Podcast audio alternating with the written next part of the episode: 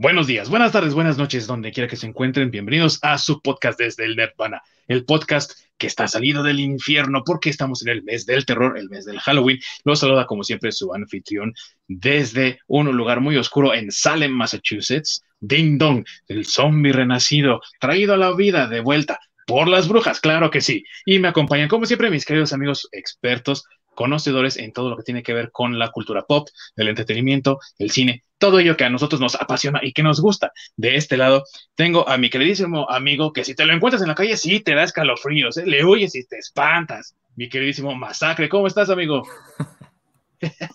Bien, aquí desde un lugar de Ohio, acompañando a Air Alstein. Así es, espantando a todos, porque de eso se trata este mes, de espantarse, de tener miedo, pero también de divertirse. Y desde un lugar clasificado en Canadá, si dices su nombre tres veces, dicen que se te aparece y te jala las patas, así que mucho cuidado con mi querido amigo Orc, ¿cómo estás? ¿Qué tal? Buenas tardes, todos aquí, desde el otro mundo, pasándola bien. shake, shake, shake, señora. en nuestro cuarto episodio, queridos amigos, en este nuestro especial del mes del terror, todo el mes de octubre que hemos estado hablando de cosas de terror. Hoy nos vamos a enfocar un poco más en los pequeñines, no los olvidamos y creemos que lo que hoy les vamos a ofrecer es para que ustedes puedan disfrutar un buen rato en familia con sus pequeñines allá en casa y a lo mejor a los que no tienen hijos les podrá traer un poco de nostalgia por aquellas épocas en las que eran pequeñines, salían a pedir sus dulces y se encontraban con especiales de Halloween durante toda la celebración en octubre. Así que sin más preámbulo, comenzamos.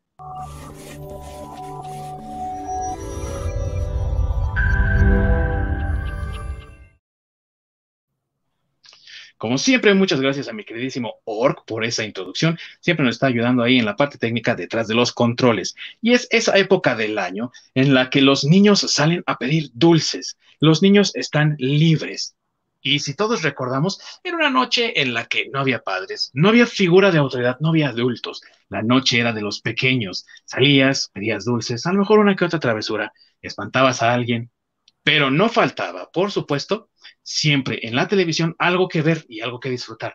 Desde los años 60, cuando comenzaron los especiales, por ejemplo, como el de Charlie Brown y su Navidad, empezaron a salir por todos lados especiales de Halloween. Por supuesto, Charlie Brown tiene su gran calabaza, igual Garfield tiene un especial de Halloween y por todos lados empezaron a salir películas enfocadas a los pequeñines y los no tan pequeñines, claro está, para darles también un poco de ese compartimento del terror, de lo que significa también el Halloween y de lo que significa también salir a pedir dulces durante octubre. Y hoy, queridos amigos, vamos a hablar precisamente de eso. Tal vez les sea difícil ahorita sacar a sus pequeños ahí del Minecraft o del Fortnite, ¿no? Y es algo complicado que puedan pasar un buen rato en familia. Creemos que las siguientes recomendaciones les podrán ayudar un poco. Y si no, no se preocupen, les van a traer mucha nostalgia por su niñez y esperamos que se la pasen muy bien. Vamos a comenzar con una historia de terror de 1988 y para ello nos va a hablar nuestro queridísimo Orc. ¿De qué película, mi buen? Pues nos remontamos a esta época antes de Batman, donde Tim Burton nos presenta la historia de eh, eh, una pareja es, algo extraña esta historia porque tiene partes que son como dramáticas o trágicas, pero se toma con un humor bastante interesante. Entonces tenemos a esta pareja que tiene un accidente automovilístico donde mueren ahogados.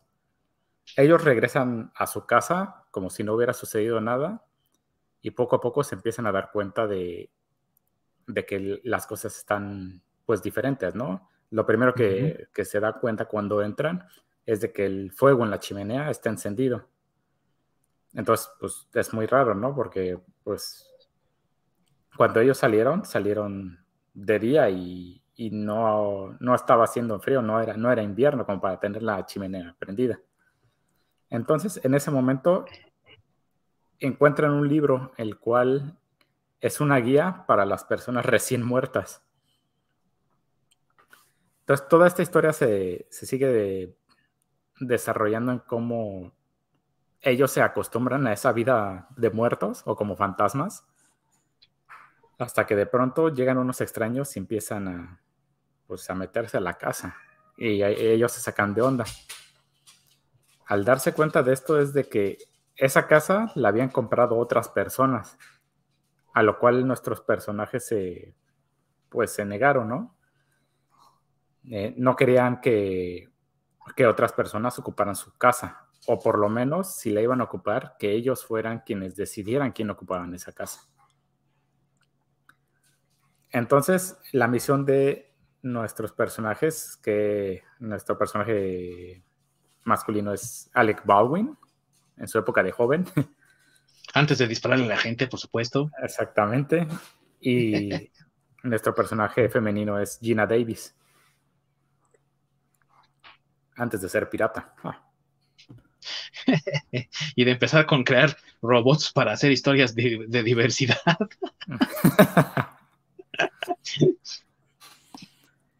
Entonces tenemos eh, a esta pareja queriendo espantar a, los nuevos inquilinos.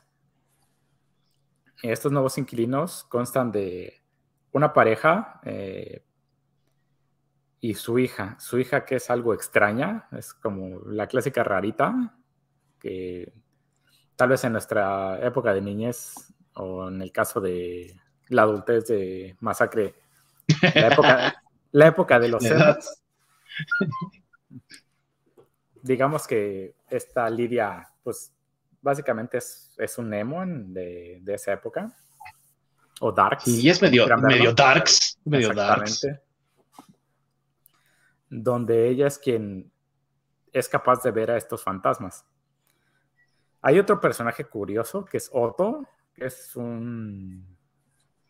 No sé cómo describirlo, este tipo extravagante como muy raro, exótico, extraño de, describir. Y medio vividor. y vividor además. Entonces, eh, la pareja lo que intenta es espantar a estas personas porque no quieren que vivan ahí. Y pues para esto piden ayuda de nuestro querido personaje, Beetlejuice. Que le da nombre a la película. Este Beetlejuice es un ser del otro mundo al cual despidieron del, de su puesto en, digamos, en el gobierno, en la actividad, este, pues sí, en el sector gobierno de, del otro mundo, porque literalmente es un desmadre y hace lo que se le antoja y termina siendo un cagadero total. Entonces, cuando lo llaman para que les haga el paro y puedan echar a esta familia, eh, pues se dan cuenta de que pues es, es un gravísimo error el, haberlo llamado de, de donde lo sacaron, que él estaba atrapado en una pequeña maqueta que ellos tenían en el, en el ático. Entonces, este Beetlejuice una vez que lo saca, se sale de control completamente. Entonces eh, empieza a atacar a, todas estas personas que están invadiendo la casa hasta que llega un momento donde fue tan peligroso su, su intervención que lo terminan regresando a la maqueta. Después, estos güeyes pues parecían más encantados que asustados como tal. Dijeron, ah, huevo, ya tenemos aquí de, qué sacar lana, ¿no? Vamos a hacer todo un circo, parque de diversiones, este, casa embrujada, bla, bla, bla. Pues vamos a hacer billete. Entonces querían utilizar a los fantasmas como tal, pues como un espectáculo, para el cual eh, los, los dueños de la casa empiezan a llamar a gente de bienes raíces y algunas personas influyentes, precisamente para, pues para que les den ese préstamo, ese dinero, que, que inviertan más bien en, e, ese proyecto de, pues de la casa embrujada. A lo cual el pinchoto hace un intento de exorcismo en el cual atrapa a la pareja, ¿no? Pero al momento de atraparlos, los empieza a matar a los muertos, por así decirlo, ya que ellos empiezan a, a envejecer como tal y a desintegrarse. Entonces Lidia, en su desesperación de querer ayudarlos, termina llamando nuevamente a Beetlejuice, quien acepta ayudarle bajo la condición de que se tengan que casar, porque una vez que se case, él va a ser libre de que lo puedan eh, regresar otra vez a, su prisión dentro de la maqueta. Y pues pueda ser libre y hacer desmadre a cuanto, a cuanto más pueda. Finalmente, él puede romper este exorcismo y libera a nuestros personajes. Eh, y justamente una vez que los libera, pues él empieza la boda de que se va a casar con Lidia. Entonces amarra, bueno, atrapa a todos para evitar de que puedan eh, objetar dentro de la boda y puedan evitar de que ellos se casen. En esto nuestros personajes principales, pues al, final logran regresar a, a Beetlejuice nuevamente al, al otro mundo, ¿no? Y ahí es donde, donde termina la historia. Lo que me da mucha curiosidad y me, me gusta mucho de esta película es de que aparenta ser una película de terror, pero no lo es. Tiene un humor negro, bastante divertido, y no es un humor, este, como muy, no es un humor vulgar, ni, Así es. ni pendejo, sino es un humor bastante interesante, sobre todo para la época, ¿no? Como puede verse que no sea tanto una película para niños porque, pues sí, toca temas como muy, muy oscuros, muy adultos, pero la manera en cómo los trata es, es bastante divertida. Sí, y que no son tampoco, eh, son para adolescentes a lo mejor algunas cosas y digo, los pueden disfrutar también los adolescentes, ¿no? Ajá. Esta película está realizada por Michael Keaton, alias Batman, queridos amigos, y Winona Ryder, que hace el papel de Lydia Deeds. Es una película que yo pienso le da como esa característica especial al humor de Tim Burton. Y por supuesto que todos aquí la hemos visto, o no, mi buen masacre, tú también, ¿verdad? Sí, claro, digo, este, mm, yo igual la vi cuando salió en el cine. Eh, para el momento, pues la estética de Tim Burton era muy innovadora, ya venía de haber hecho el joven Manos de Tijera. Entonces, este, ya Beetlejuice fue así como que mm, lo que lo reafirmó, por decirlo así, ya de ahí le dieron a Tim Burton direcciones ya con mayor presupuesto, ya le hace Batman. Este, pero creo que lo que lo reafirma como director y con esa estética que todos conocemos, pues fue esta película de, de Beetlejuice, ¿no? Este, digo, los gusanos, todo, todo, todo, el look, todo, todo, todo eso, es este, pues un, un una estética 100% lo que conocemos ahora como la estética de, de Burton, ¿no? Sí, tiene la estética, tiene el estilo, y sobre todo también tiene la música, porque es su colaborador más fiel, ¿verdad? De Tim Burton, Danny Elfman, hace la música también, ¿no? Así es. y que ya venía de hacer la aventura de Pee-Wee, ¿no? Que para nosotros es un personaje que no tiene tanta importancia, pero que en Estados Unidos, como es un personaje de esos Pee-Wee Herman, así tipo de, para niños, como el de las pistas de Blue o algo así, pues tuvo gran éxito y todos dijeron, ah, pues este cuate sí es competente, vamos a darle chance. Ahí viene Beetlejuice y después de Beetlejuice ahí viene Batman, ¿no? Y un despegue de carrera increíble, ¿no? Y tú, mi queridísimo Orc, ¿por qué nos estás recomendando esta película para verla con nuestros queridos pequeños de la casa, ¿no? Los adolescentes de la casa, para que no sean tan rejegos. ¿Por qué nos la recomiendas? Porque es algo muy, muy, muy, muy entretenido. La verdad, sí te hace reír mucho. Eh, tiene esos detalles de la escena, ¿no? Donde están, este, pues, nuestro, la, pareja principal que quiere asustar al, la primera vez que quiere asustar a, los inquilinos, que los pone a bailar. ¿Qué onda? Sí. Entonces lo, lo, lo, hace bastante, bastante este, divertido, ¿no? Otra cosa es el, grandioso manejo del stop motion, que también es otro elemento como muy de Tim Burton. Sí. En muchas de sus películas que maneja, maneja el stop motion, se ve puta padrísimo el, el cómo lo emplea. Y a eso, pues le podemos sumar de que parece de que su, actor predilecto en, en, esa época de inicio era Michael Keaton para después utilizar a, Johnny Depp. Sí, porque pues lo ocupó para dos películas consecutivas antes de ocupar a Johnny Depp y luego vuelve a ocuparlo en Batman, regresa, ¿no? Pero sí, o sea, dijo, bueno, pues tengo a Michael Keaton y qué interesante, ¿no? Que haya elegido a Keaton porque pues cuando empezó el proyecto, él como que no tenía idea, bueno, ¿y cómo voy a hacer al Beetlejuice? No sabía. Y, entonces quien diseñó al personaje en su aspecto físico Así completamente fue Michael Keaton, ¿no? Dijo, mira, tráeme estas ropas, estas ropas, estas ropas. Y empezó a probar y empezó a probar y dijo, sí, me quedo con este, con este vestuario, porque aparte ocupa varios, ¿no? Beetlejuice. Creo que es el único personaje que ocupa más vestuarios después de la mamá de Lidia, ¿no? sí. Delia. y el maquillaje, el cabello, todo lo diseñó Michael Keaton. Me deberían de haber dado crédito, yo no sabía eso.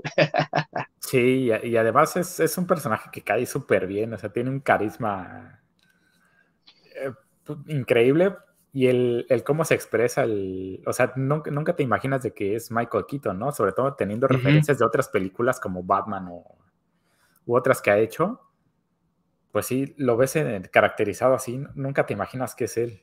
Sobre todo el humor y el, cómo se maneja dentro del personaje, lo terminas amando. A pesar de que es el villano, es un villano que te cae súper bien.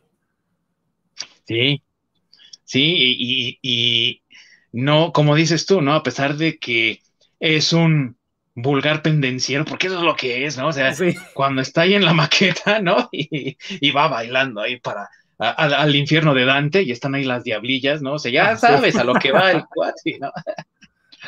Y a, pesar de ese tipo de cosas, no es realmente vulgar y, en ningún momento es ofensivo para la audiencia, ni mucho menos me parece un trabajo muy bien logrado ese de Michael Keaton también, de que no es grosero con los demás, sin embargo, su personaje es ofensivo, es despreciable, es desagradable, pero nunca eh, recae en el humor de mal gusto, ¿no? Sí, eh, o sea, e, ese personaje a mí realmente es uno de los que más me gustan en general de, de películas, que trascendió tanto que incluso se hizo una serie animada acerca de, acerca de él. Sí. ¿Y si la llegaste a ver tú, mi buen Orc? Sí, sí, sí. También me la, me la eché todos los capítulos que salieron en México. ¿Y tú, Masacre, sabías que había una serie animada? ¿Te la aventaste? Sí, claro, de hecho yo la veía en el cable, en ese canal de culto ahora llamado SAS en Multivisión. ¿De Multivisión? sí, ahí pasaban este la, caricatura, se puede decir, de Beetlejuice. O serie Estás igual que yo, estás igual que yo, amigo, también ahí me la aventé. Sí, sí. Y aunque desviaba un poco de lo que era la película normal, ¿no? Porque pues ahí Lidia y Beetlejuice son amigos, ¿no? Y ella cuando decía, el nombre de Beetlejuice aparecía y luego si lo decía otra vez se metía ella al mundo de los muertos, ¿no? Y ahí andaba con el Beetlejuice en sus andanzas y todo. Y eso no lo vemos en la película. Qué buena serie de televisión era también, ¿no? Sí, también con el mismo humor, muy, muy, muy divertida y muy entretenida.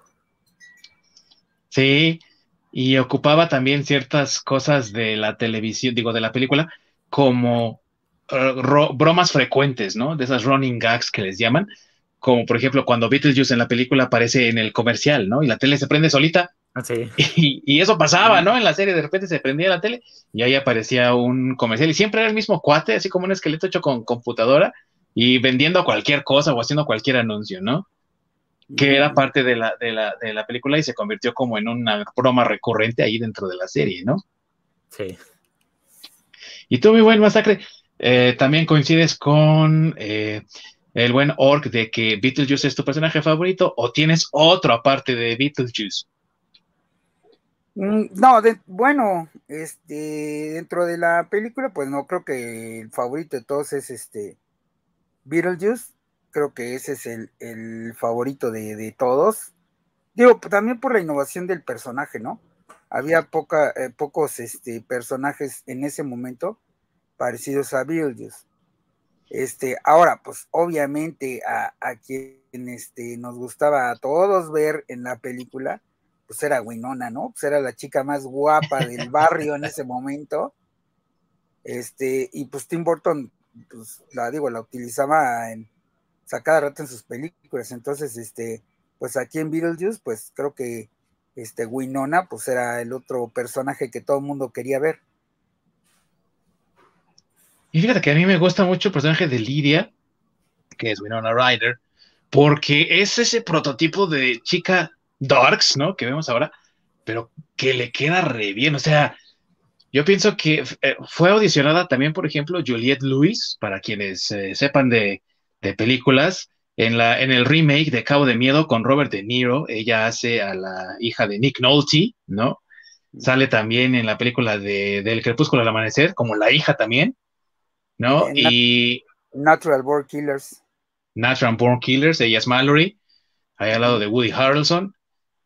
Pero no, yo no me la imagino así tan darks, ¿no? Y este prototipo de chica goth que escucha a The Cure y The Smiths y, y que está ahí desgarrando, no sé, le queda pero como anillo al dedo a Winona Ryder. Creo que ese se lo quedó como para toda su vida, ¿no? Pues es que creo que era, creo que era el look que llamaba la atención de ella en la vida. Es que, ¿sabes qué? También un poco en la vida real, Winona era así. O sea, era medio darks, este, medio rebelde rocker, salía con, con este Johnny Depp en aquel entonces, que Johnny Depp es mucho mayor que ella. Entonces, este, pues digo, era el, el, el sex símbolo, la Alicia Silverstone, o no sé cómo llamarle, de esa época. Sí, y con pocas películas en su haber, porque pues tenía apenas la de Lucas, La inocencia del primer amor, ¿no? Con Corey Haim, otro de los Corys populares de los 80, Kerry Green, de quien ya hablamos en los Goonies, ¿no? La porrista Andy. Entonces, eh, y ella, ella fue la que, aparte en esa película con Charlie Sheen también, ¿no? Digo, con, con, con el hijo, sí, con, con Charlie Sheen, sí, exactamente. Sí, sí, sí. Sí, este, no, no, no sé muy bien qué había hecho antes de eso, pero creo que igual ahí fue donde se empezó a destacar. También sale pues con Tim Burton en el eh, en el Joven Manos de Tijera, también sale ahí Winona. Con Cher en Sirenas. Con Cher en Sirenas, o sea, ya ella ya era la actriz del momento en ese eh, para cuando ella sale con Beetlejuice. Creo que pues eh, era cuando ya estaba alcanzando la cima de, su fama, ¿no? Y de su carrera. Y para quienes no lo ubiquen, Winona es la mamá de Stranger Things. para aquellos que sean más jóvenes, que ahorita nos están escuchando, para ver estas recomendaciones, es la que ahora es la mamá en, Stranger Things. La eh, mamá de Will Byers. Así es, ella es, ella es Winona. Y antes se robó la ropa y la mandaron al bote. Sí, sí, sí, sí. Sí, pero también por eso te cayó un poquito su popularidad. Sí, exacto, creo que fue el declive de su carrera, ¿no? Donde ya y donde empezó a vivir esas situaciones. Y más bien ahorita con Stranger Things está teniendo como un, regreso, ¿no?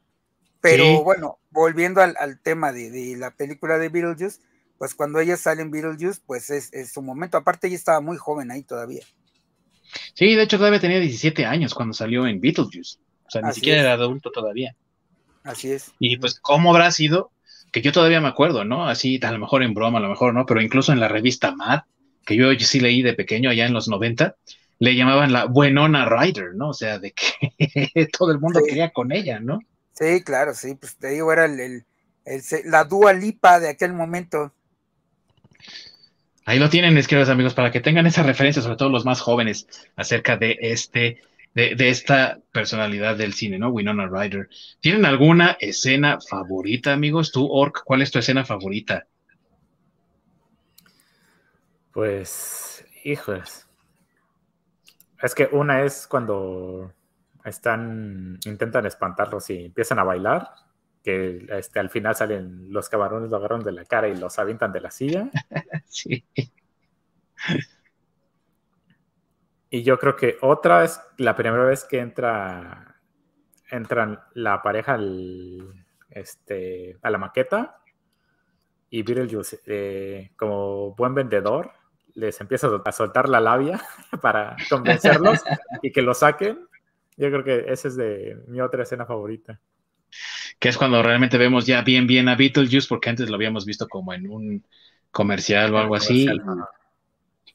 Y hasta ahí aparece, ¿no? Y que hasta los cambios de ropa y todo, que se termina poniendo la misma ropa de que el, chavo este, de que este Alec Baldwin, que se pone la misma ropa. Mira, hasta somos. Hasta somos vamos, vamos a la misma tienda. Hermano. Vamos a la misma tienda y todo, sí. Y en la otra escena que mencionabas, que es cierto también el ocupar música de Calypso, ¿no? Para hacer ahí la, la, escena, ¿no? Con Deo de Harry Belafonte, ¿no? Que a lo mejor para muchos en México no es tan conocido, pero que era una verdadera estrella del calipso y que es música que hoy en día sigue haciendo las glorias en las fiestas gringas, ¿no? Es como aquí el payaso de rodeo y todo eso, ¿no? De, de caballo dorado, pues allá así el Harry de la Fonte. o la Macarena. Y allá el Harry de la, de la Fonte, o sea, escuchas calipso y es hora de sacan el tubito ese y órale a bailar calipso, ¿no? Es algo que pasa en las fiestas, ¿no? Todavía hasta la fecha, a pesar de que ya tiene más de 60 años esa música y sigue dando de qué hablar, ¿no? Sí. ¿Y tú, vas a creer cuál es tu escena o escenas favoritas de esta película? Pues creo, igual creo que, que donde bailan, creo que esa es la icónica de esa película. Este, sin embargo, a mí también me gusta mucho este, cuando la primera vez que llegan ahí al, como el despacho donde están todos los muertos, y, este, y que pues todos conservan la forma en que se murieron, ¿no? Y que está un, jugador de americano diciéndole a la, a la, administradora, coach, coach, y que dice, ya te dije que no soy tu coach.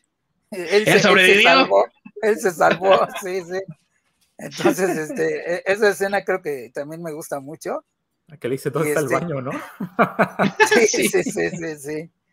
Y la otra que, me gusta, pues es la escena final, ¿no? Cuando está formado ahí, que también es icónica ya, que está sentado mm. Beetlejuice con el de la cabeza reducida y le roba el ticket, ¿no? sí. El burro. Ah, sí. y que le roba el ticket porque él cuando le tira ve un mugre numerote así enorme de que iba a tocar el turno, ¿no? Entonces creo que esas, esas escenas han sido como ya icónicas y pues sí son de mis favoritas de, de Beetlejuice. Fíjate que a mí me gusta mucho la escena del baile, pero a mí me gustaría agregar una escena por, bueno, ya ahora de grande la considero así por el nivel de técnica, considerando que es una película del 88 amigos que nos ven, que nos escuchan, esa en la que Juno, precisamente la, la mujer que atiende a todos los muertos y que es como la asesora de los Maitland, la pareja, les dice, hagan algo, espántenos y sáquenlos de su casa. Y entonces agarra eh, el personaje de Alec Baldwin, ¿no? Y entonces se quita los ojos y se hace así y tiene aquí en sus dedos ah, ojos. Y se estira la cara así y ves cómo se estira la, la, nariz. Y luego el personaje de Gina Davis que se bota los ojos para atrás, se abre la boca así y luego los ojos le salen por la boca, ¿no? Y eso, eh, la transformación la ves en tiempo real, o sea, no ah, es un corte de cámara ni nada y el trabajo que tuvieron que hacer para combinar a los actores, para combinar stop motion, porque esa parte es un poco de stop motion, y luego el maquillaje, donde ya se ponen ellos las máscaras. No, es un trabajo increíble, eh, la verdad. O sea, si te pones a pensar para la época en la que fue hecho, un trabajo bastante bien hecho, ¿eh? Sí, porque no, fue hecho, Sí, porque no había CGI en ese momento. así es, y el poco que había era más bien animación por computadora muy primitiva. Entonces, tener eso eh, y la combinación de esas tres diferentes técnicas de maquillaje, acción real y stop motion, no, es, es algo fuera del otro mundo, ¿no? Y creo que también es por eso que Beetlejuice ganó el Oscar para mejor maquillaje en el 89, pues porque, oye, qué buen trabajo, la verdad, ¿eh? Sí, sí, sí. Totalmente. Y algo más que quieran agregar antes de que nos despidamos de este super fantasma, como le conocimos aquí en México. Tú, mi buen Orc, ¿qué más deseas agregar? ¿Deseas comentarnos acerca de Beetlejuice? Pues que la disfruten. Si, si hay alguien que aún no la haya visto, se, la tiene que echar. Es para pasar un muy buen rato. Sí, no, claro que sí. Se van a agasajar, la verdad. Es una película muy buena y, en mi opinión, no ha pasado por ella el tiempo, a pesar de lo que hemos comentado. A pesar de que hoy en día puedes notar ciertos detalles, sobre todo cuando Gina Davis va, eh, está como en, cuando salen de la casa que van como a otro mundo, al momento de que va corriendo, se le ve en el cabello el, el croma, o sea, se ve la pantalla verde por detrás. Por detrás, sí. Porque no había ese como corte perfecto. Pero que curiosamente me di cuenta hasta hace poquito que la volví a ver, que eso pasaba, porque es, es algo que realmente pasa bastante desapercibido. Sí, y a pesar de, esos pequeños detalles que hoy en día ya no los tienes porque hay gente que hace ahí el compositing y el rendering y todo eso en las producciones con una computadora y ven dónde están los detalles y los van quitando, agregando luz y quitando sombra y demás y agregando más sombras. Eso no había antes, entonces, de ese nivel de trabajo a pesar de ello, pues, la verdad es que yo pienso que sí, ¿eh? no ha pasado el tiempo ahí por Beetlejuice. Sí, no, el trabajo del stop motion justamente es lo que le da, le evita esa prueba del tiempo que lo hace seguir vigente. Y en cierta forma también el uso de esta música, ¿no? Porque en vez de usar Calypso, ellos querían ocupar música de los 80, propia de los 80, pero no hubiera quedado tan bien como pues queda ahora, ¿no? Con, estos detalles. y, tú, mi buen Masacre, ¿qué más nos quieres comentar acerca de Beetlejuice antes de que nos vayamos? Eh, nada, pues si son fan de Tim Burton, seguramente ya la vieron. Si no son y apenas están entrando al, al trabajo de Tim Burton, pues digo, Beetlejuice es un referente, tan es un referente que los gusanos que salen ahí en la película, cuando ha estado la exhibición de, Tim Burton en, pues, aquí en Ciudad de México, por ejemplo, la entrada, la entrada es un gusano de esos con la boca abierta, ¿no? Y entras propiamente ya al museo a través de la boca del gusano, que son precisamente los que aparecen en esta, en, en esta película. Entonces, sí vienen muchas referencias del estilo de Tim Burton, eh, incluso el, en la escena donde, donde eh, Beetlejuice se convierte en esta especie de carrusel, eh, con unos martillos en la mm. mano y todo eso. Esa, esa, esa estética también aparece en, bueno, la tienen en el museo cuando si han tenido de, la oportunidad de ir a ver la exhibición de Tim Burton, ahí viene. O sea, vienen muchas referencias de esta película en, su, ahora sí que en su exhibición de, pues de todo su estilo, ¿no? Entonces, si no son fans de Tim Burton, pero les gusta esto y a lo mejor le quieren entrar a ese estilo de Tim Burton, que ahorita a lo mejor ya está un poco eh, no tan innovador como lo fue en ese momento. Este, digo, es, distintivo, pero ya no tan innovador ahora que, como en esa época. Este, pues digo, entrenle a Beetlejuice, ahí está toda la, esencia de, de Tim Burton y como les digo, pues cuando vayan a ver la, exhibición de Tim Burton en el día que visite sus ciudades o que tengan la oportunidad de venir a Ciudad de México, porque creo que iba a estar de vuelta por ahí en este año, eh, otra vez, no recuerdo, me pareció ver por ahí unos anuncios, este, pero en fin, el chiste es que si tienen la oportunidad de ir a ver, eh, vayan, sí vale la pena, está muy interesante, muy padre. Sí, así es, amigos. Pienso yo, no sé lo que piensen ustedes, pero eh, Beetlejuice tal vez más que cualquier otra película de Tim Burton encapsula perfectamente bien su técnica, su estilo, su forma de dirección, su forma de diseñar personajes y la forma en la que cuenta una historia, ¿no? Y por ello pienso que si quieres entrarle a Tim Burton, no hay mejor punto de inicio que Beetlejuice, ¿no? Sí. Y creo que la pueden encontrar en Netflix, si no estoy mal. No sé si está en el catálogo de, de México, pero por lo menos en el de aquí sí. No le crean, ¿eh? No, tiene bueno, VPN. Sí, créanle, sí créanle si viven en Canadá. Sí, así es. Si viven en Canadá, créanle todo lo que dice Lord. Si no, aquí en México la pueden encontrar por HBO Max, donde la pueden ver prácticamente mm, todo el tiempo. Es propiedad de HBO Max, no pasa nada. Y en algún momento estuvo también en Prime, así que si alguien tiene Prime por ahí puede revisar adelante puede investigar si la tiene ahí, pero de seguro, seguro, sin falla, en HBO Max. Nos despedimos entonces del super fantasma Beetlejuice. Dejamos atrás por este momento a Tim Burton y ahora nos vamos a adentrar a una historia de 1993 que ocurre en Salem, Massachusetts. Esta historia realmente inicia en 1693 con tres brujas malignas que se la pasan robando niños para poderles robar su energía y mantenerse jóvenes y bellas por todo el tiempo que les dure. Sin embargo, cuando intentan robarse a una pequeña niña de las colonias eh, norteamericanas, su hermano trata de ayudarla y al no ser capaz de ayudarla, las brujas lo convierten en un gato. Este gato se queda inmortal y el pueblo entero va tras ellas por haber matado aparentemente al niño y a la niña. Son ahorcadas, no sin antes prometer que van a volver cuando alguien virgen prenda la flama negra de la vela negra y las traiga de vuelta. Y esa es la premisa para la película de Hocus Pocus, que conocemos como Abra Cadabra en México y que ha sido una película de Disney que se ha convertido en clásico de Halloween. Durante muchos años, muchos, muchos años, esta película fue transmitida por el Disney Channel cada vez en octubre, cada vez en Halloween, en temporada de Noche de Brujas, y se convirtió en un clásico de culto, a pesar de que en Estados Unidos no tuvo la recaudación económica que estaban todos esperando. Quizá, quizá porque solo fue cuestión de unos cuantos, de unas cuantas semanas después que se estrenó El extraño mundo de Jack, también ese mismo año, precisamente de Tim Burton, y es posible que muchas de las audiencias hayan esperado por esa película más que por esta, que realmente no tenía un gran director detrás de ella, es dirigida por un tal Kenny Ortega, que no volvió a dirigir nada más representativo después de esto, pero que cuenta con las actuaciones de Beth Midler, de Sarah Jessica Parker y de Katina Jimmy, y que aparte en la parte de los niños cuenta con la actuación de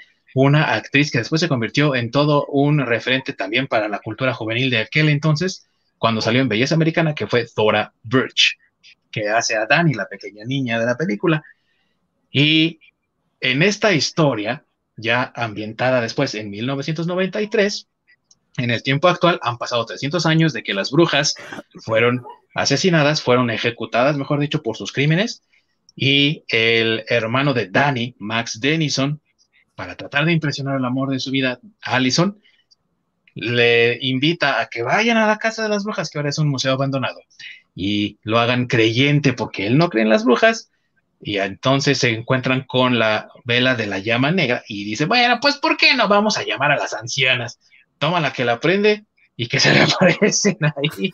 Y obviamente van detrás de su hermanita y ahora tiene que escapar, tiene que ayudar a su hermanita a sobrevivir, tiene que encontrar la manera de acabar con las brujas, pero no está solo. Tiene a su crush, a la Allison, tiene a su hermanita, pero también tiene al gato Thackeray Binks, que era el niño, nada más que sigue vivo, sigue dando lata por ahí. Y ya después también se les une el zombie de Billy Hutchinson, que fue un amante de una de las brujas, y dijo, yo ya no voy a andar con estas locas, me voy con los niños. ¿Por qué? Porque como engañó a su hermana con una de las hermanas, que es como la más atolondrada, pero la más sensual, lo matan, lo, lo, envenenan, le cosen la boca para que no diga los secretos en el infierno y en el más allá, y entonces dice, ah, sí, pues ahora que ya me regresaste a la vida, me voy con los chamacos. Así que con toda esta ayuda, los jóvenes van a tratar de sobrevivir a esta pesadillesca noche de brujas. Y a pesar de que es una historia bastante simple y de que tiene una buena historia, un buen grupo de actuación, tiene buena dirección y todo, como les comentaba, no fue el éxito que Disney estaba esperando. Entonces dijeron, ah, ya, olvídate de esta película. Y oh, sorpresa, que después, cuando la transmitían por Disney Channel, todo el mundo, oh, sí, me acuerdo de esta película, genial película, generó todo un culto, generó toda una gama de productos, de mercancía, de popularidad, que, y en todas partes, incluso aquí en México, a pesar de que yo no recuerdo haberla visto en el cine, que hoy por hoy es una de las películas favoritas de Disney de esta temporada y que todo el mundo disfruta de ver una y otra y otra vez sin parar. Y mis queridos amigos, ustedes la vieron, la han visto, les gusta. ¿Tú qué dices, mi buen masacre?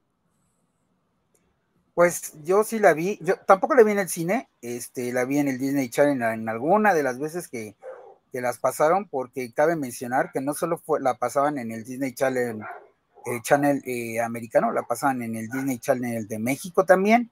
este, eh, y digo, yo la vi la primera, la verdad la vi, no había escuchado de ella, no recuerdo en qué año la vi, solo recuerdo que sí todavía me tocó verla siendo adolescente Este, y, la verdad me encantó, es una película muy buena. Este, digo, hay actores ahí que, bueno, empezamos por, por Beth Miller, ¿no? Que es una, una señora actriz, este, cantante, o sea, es, toda una, showrunner, ella sola, puede conducirte un, programa, puede bailar, puede cantar, o sea, ella es, ella tiene todo el talento de, de una artista, una actriz como debe ser, es actriz de teatro, de teatro musical, bueno, en fin, e, ella es, es, de esas eh, grandes actrices norteamericanas que, cuando las ves en, en, sus actuaciones, pues siempre dan el 100%, ¿no? Entonces, empezando por ahí, después estará Jessica Parker, este, mucho antes de que hiciera Sex and the City, este, que se volviera popular con Sex and the City, este, sale ahí, este, todavía no, ella, ella no era tan popular, pero también le aporta ahí a la, a la película, eh, Doc Jones, que como tú bien dices es Billy, Doc Jones es un, es un actor que no lo reconoces este, pues sin maquillaje, porque realmente en todas las películas en donde él sale es, es este con, con maquillaje, ¿no? Es Abe Sapiens en, en, en este. Así es, en Hellboy. En, en, Hellboy es este el monstruo este del laberinto del fauno. Eh, bueno, número uno es el fauno, y también es el monstruo este que tiene los ojos en las manos. Ajá, este, e, e, él hace, hace los dos. Este, si viste Star Trek Discovery, pues es el capitán de Star Trek Discovery. Este, híjole, es que eh, no sé, no, no recuerdo cuántos personajes más ha hecho, pero todos la son. La forma del agua, el, monstruo. Ah, sí, la forma del agua, el monstruo. O sea, él, él en todas las, este, las actuaciones que ha brindado, siempre es maquillado. Entonces, es un actor que realmente tú lo ves este, en fotos o en la calle y no, pues no lo reconocerías, no tiene tal vez ese reconocimiento internacional, porque eh, su, digamos que su talento es interpretar a todos estos este, monstruos, aliens y, demás, ¿no? Todo siempre es, sale maquillado, pero es un gran actor también, entonces también es alguien que le aporta mucho este, a la película. Eh, y bueno, pues como ya mencionaste, también eh, Tora Brinch, que eh, eh, pues ahí en la película es una niña, digo, es mucho antes de que saliera en Belleza Americana y se lanzara al éxito. Este, entonces, digo, es una película de esas joyitas que cuando tú la ves, este, te va a gustar. La canción de I Put Spell on You creo que es la favorita de, todo el mundo que ve en este, que, ve Hocus Pocus. Bueno, en español se llamó Abra Cadabra. Abra Cadabra, sí. Este, pero pues bueno, el nombre original es Hocus Pocus. Y la verdad, amigos, es que yo sí también se las recomiendo. A mí me gusta mucho verla exactamente en el día de, Halloween, porque pues me recuerda a esa época, ¿no? De, levantarte y ver el Disney Channel y ver ahí este eh, Hocus Pocus, ¿no? Entonces, sí, sí, sí, yo sí, sí, sí me gusta. Y pues no soy tan fan, pero sí es, es como un clásico que me gusta, que me gusta ver. Sí, para mí no es octubre y mucho menos Halloween si no veo Hocus Pocus. O sea, la tengo que ver religiosamente. Así como cada año me leo El Señor de los Anillos, por ejemplo, y El Hobbit, cada año me tengo también que aventar Hocus Pocus, ¿no? Y, y tiene ese encanto porque explota muy bien las habilidades de los actores que están involucrados. Me refiero a que originalmente el personaje de Max iba a ser para Leonardo DiCaprio, pero él estaba ocupado en otra película llamada Dilbert Great, y se le fue el papel a Erie Indiana, que es otro de esos programas así tipo escalofríos o le temes a la oscuridad del canal de Fox, Kids, ¿no? Y el actor Omri Katz, que nada más es conocido por esa serie y por Hocus Pocus y nada más, ¿no? Y aún así tiene eh, este como aspecto medio, medio rudo, medio agresivo y lo explota bastante bien la película. Por supuesto, a Beth Midler la super explota con todo lo que puede hacer se roba la película sin, lugar, a dudas. Y esta eh, excelente forma de hacer de I Put a Spell on You una canción extremadamente sexualizada, ¿no? Un vals, un blues en vals, imagínense, un blues en, modo de vals, en tempo de vals, y ella lo hace, o sea, un espectáculo que eh, parece que lo estás viendo en Las Vegas, te lo juro, ¿no?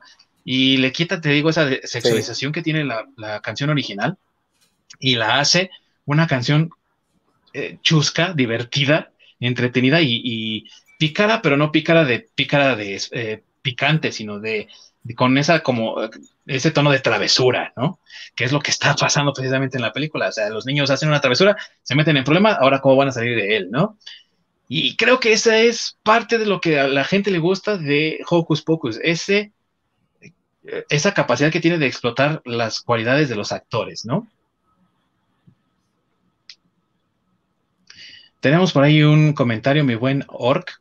Sí, Luna Alba nos dice, Hocus Pocus es de mis películas favoritas de Halloween, tanto de niña como hoy en día, la disfruto muchísimo.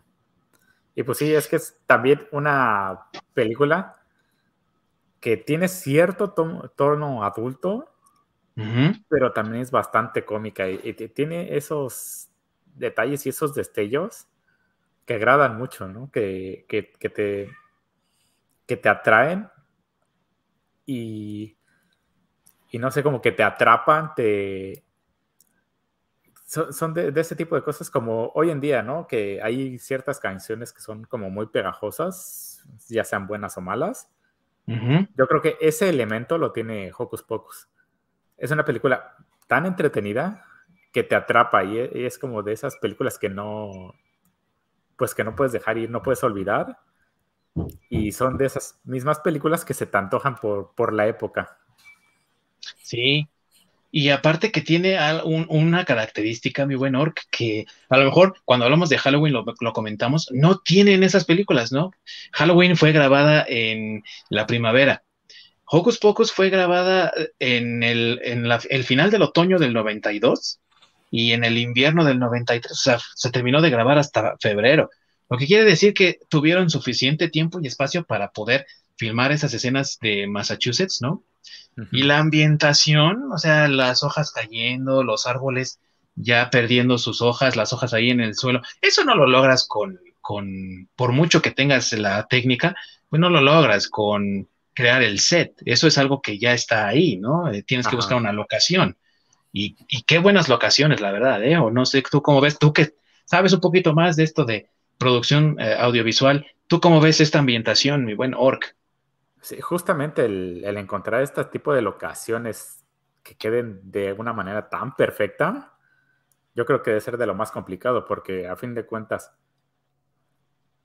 por muy medido que tengas la, temporada, el darle al punto o al, momento justo donde tienes hojas en los árboles y hojas de, de, color de tipo otoño, ¿no? Que son estas amarillentas, rojizas, eh, estos paisajes padrísimos y tener hojas en el piso para dar justamente esa ambientación e, e, es, como casi casi como que tratar de sacarte la lotería, ¿no? Porque a pesar de que lleves eh, escauteando, no sé, un año, dos años, digo, para ver más o menos, te das una idea de, de cómo se va a ver cierta locación en cierta época del año, no, no, es algo preciso, porque a lo mejor, no sé, este año hizo mucho viento y te tumbó todas las hojas, ¿no? Entonces, si te tumba todas las hojas, tienes esta ambientación como más, más creepy, más oscura de, los árboles, pues ya sin hojas que aparentan estar muertos y todas las hojas en el piso, a diferencia de cuando tienes muchísimas hojas en los árboles y muy pocas eh, hojas en el piso, que es cuando te, da ese momento transitorio. Entonces, como que encontrar ese punto medio, e, el, que hizo el, el escauteo de, de, locación, o sea, se rifó, se rifó muy cabrón. Sí, no, totalmente, totalmente. Y es un personaje más en gran parte de la película. Y un dato curioso por ahí, amigos que nos ven, que nos escuchan, que son fans de Friends, porque también hay mucho fan joven de Friends, no sé por qué, pero todavía lo hay. En la escena donde ellos ya están celebrando porque acabaron con las brujas, según ellos, cuando las meten ahí a la hornilla de la, del modelismo, ¿no? De las esculturas. Resulta que se están celebrando en una eh, fuente y esa fuente es la que ocupan precisamente para el intro de Friends porque dijeron, ah, nos gustó esa, en esa película de, de Hocus Pocus nos gustó esa fuente, eh, la vamos a ocupar y la ocupan en el intro de Friends, ¿no? Ahí donde están presentándolos. Y, precisamente por eso, ¿no? ¿Qué tenemos ahí, mi buen Orc? Ah, sin cuántica. ¿Y qué tal Doug Jones, el zombie de Hocus Pocus y también uno de los favoritos de Del Toro? en, como Ape Sapiens, el Sin Ojos del Laberinto del Fauno. Creo que también era el Fauno. Ah, pues justamente de lo que, de lo que estaban comentando, ¿no? Del, de esta eh, suma diversidad que tiene Doc Jones. Es, es, un poco el caso como el de este Andy Serkis, ¿no? Que también hace. Es que sí. Hoy en día que hace muchos personajes hechos en CGI, como Gollum, que pues prácticamente no sabes qué es él. Y curiosamente él ha salido en muchísimas películas. Sí, sí. El planeta de los simios es, es, César, ¿no? Es César, Y es, el, es que Doug Jones es el Andy Serkins del maquillaje. O sea, Andy Serkins hace todo con CGI y, y motion caption. Y Doug Jones era maquillaje siempre, ¿no? Sí, claro. Bueno, y es que, y es que el físico de Doug Jones se presta para eso, ¿no? Es una persona muy, muy, muy alta y muy, muy delgada. Entonces, este, hacer ese tipo de, personajes del faun, entonces le queda pero perfecto por, por su físico. Entonces, sí, o sea, bueno, aunque claro, aunque puede ser que tenga el físico, pero si fuera un pésimo actor, pues no le darían tantos papeles. Y la verdad es que él, aparte de, y aparte de, él, aparte de su físico, pues es, es un buen actor, entonces por eso le dan tantísimos papeles. Sí, sí, así es. Y tiene un gran rango porque puede crear personajes tenebrosos, personajes divertidos, personajes trágicos como el de la, la, la forma del agua, ¿no? O sea, son eh, gran variedad de personajes a través de su maquillaje que puede interpretar, ¿no? Entonces, excelente actor también y muy buena elección aquí para Billy Butcherson, el zombie de Hocus Pocus. Eh, ¿Qué personaje favorito tienen de esta película, amigos? Tú, buen masacre, ¿qué personaje para ti se roba el show? El gato, como, como, en, como en este, como en Sabrina la bruja adolescente. Este, aquí creo que también el gato es el que se lleva también parte de la película. O sea, eh, está muy bien diseñado el personaje. Y este, porque pues digo, no, no solo es un gato, ¿no? O sea, no es solo un, un personaje de soporte como debe ser, sino que hay momentos que, el gato este, se lleva este, eh, eh, la película. Entonces creo que pues, de mis personajes favoritos, es, bueno, es que sí, creo que son varios, ¿no? O sea, las tres brujas me gustan, me gusta el zombie, me gusta el gato, y este, y, pues digo, de los niños, pues la, niña chiquita también es la, el personaje que me gusta, pero creo que sobre todo es de los que el que más destaca, pues es el gato, ¿no? Y fíjate, ahorita que lo, que lo comparas con Salem, el de la, Sabrina la Bruja adolescente, es el mismo títere. o sea, cuando terminó esta producción, hicieron el, el animatronic, lo usaron para Sabrina. ah, ¿qué tal? Eso no lo sabía. Pues sí, sí, digo, finalmente yo creo que entonces ese animatronic tiene la magia de que se lleva las, los papeles. ¿Sí se la crees? Sí. Sí. sí. ¿Y tú, Ork? también el gato, por supuesto. Ese es, vaciadísimo. Y es que aparte, eh, bueno, yo no sé si alguna vez, supongo que sí, Masacre, porque dice que lo vio en Disney Channel. Yo no sé si tú, Ork, la has podido ver, pero yo la vi en español, el español, el primer doblaje, porque hay dos doblajes en español latinoamericano. Y en el primer doblaje eh, la misma voz que hace en Los Caballeros del Zodiaco a, a, Ioria de Leo, es la misma voz de Takri Binks, el gato. Entonces también la voz en español le agrega un montón, ¿no? Al, personaje. Mucho más bonita que la voz en inglés, por supuesto. Y te deja así como con ese... Porque es un muy buen doblaje, la verdad, también, ¿no? Ese doblaje original. Y creo que también eso le agrega, ¿no? Sí, claro. Sí, yo también la vi con un, bueno, no sé si fue el, primero o el segundo, sinceramente no, no me he fijado en ese detalle, pero este, sí, yo también la vi en español. Bueno, es que estamos hablando de, una época que te pasaban los programas en, la televisión, no había pantallas todavía, era la tele, no, no podías cambiar el idioma de tu preferencia. no era inteligente. No era inteligente. Y de hecho, sí podías poner el SAP.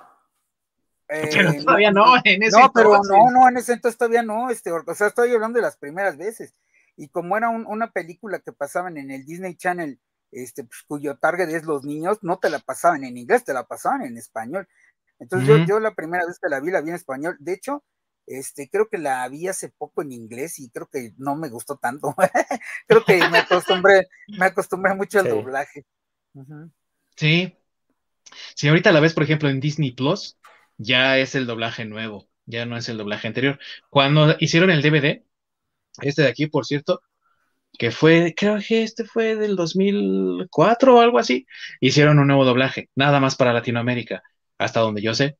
Y en este nuevo doblaje, pues cambiaron a las voces. Si tú tienes el VHS original o una grabación de cuando salió en Disney Channel, amigo, tienes el doblaje original latinoamericano de, de, esta película y la voz de Zachary Binks es también un agasajo. Creo que es la mejor voz en el doblaje, la verdad, ¿eh?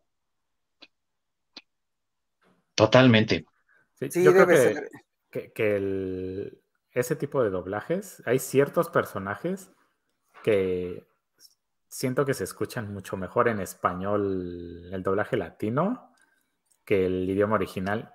Otro, otro ejemplo de eso, para mí que se me hace sumamente representativo, es Balú del libro de la selva. Ah, sí, por ah, ejemplo. Que lo haga Tintán se me hace muchísima mejor voz que, que la versión original. Le dan una personalidad muy, muy, muy cabrón. No, es, sí, claro. Que, es que hay muchos, ¿no? Hay muchos ejemplos en el doblaje latino, creo que es el de los mejores. Este, digo, igual ahorita que estamos hablando de Salem, también de, de, de, de de la Bruja Adolescente, en español es mucho más gracioso que en inglés. La, voz que le ponen en, en, español en el doblaje es, mucho más graciosa. Sí. Te este, digo, porque, la voz en español es como si fuera un, caballero, ¿no? Todo un dandy así, pero haciendo bromas muy, este, no sé, muy, muy... Eh, Sardónicas. sí, sí, sí, pero con esa voz de caballero, ¿no? Como sarcástico, pero con, como una, con una voz de, no sé, como si te estuviera hablando tal vez eh, el cuate este que anuncia los vinos aquí en México, ¿cómo se llama este actor? Eh, Enrique, Ah, bueno, no recuerdo el nombre, pero es un señor que tiene una voz muy grave y que normalmente hace comerciales de vinos y demás. Eh, pues ese tipo de voz tiene Salim, ¿no? Entonces, eh, en, hablando de traducción de una bruja adolescente. Entonces, también ese es un ejemplo que es mucho más gracioso y, la voz le queda mucho mejor en español, en el doblaje en español, en latinoamericano, que en inglés. Así es, mis queridos amigos. Su escena favorita de Hocus Pocus. Tú, mi buen Orc. Híjoles, yo creo que mi escena favorita es cuando transforman al gato. El, esta coreografía que hacen al, hacer el hechizo.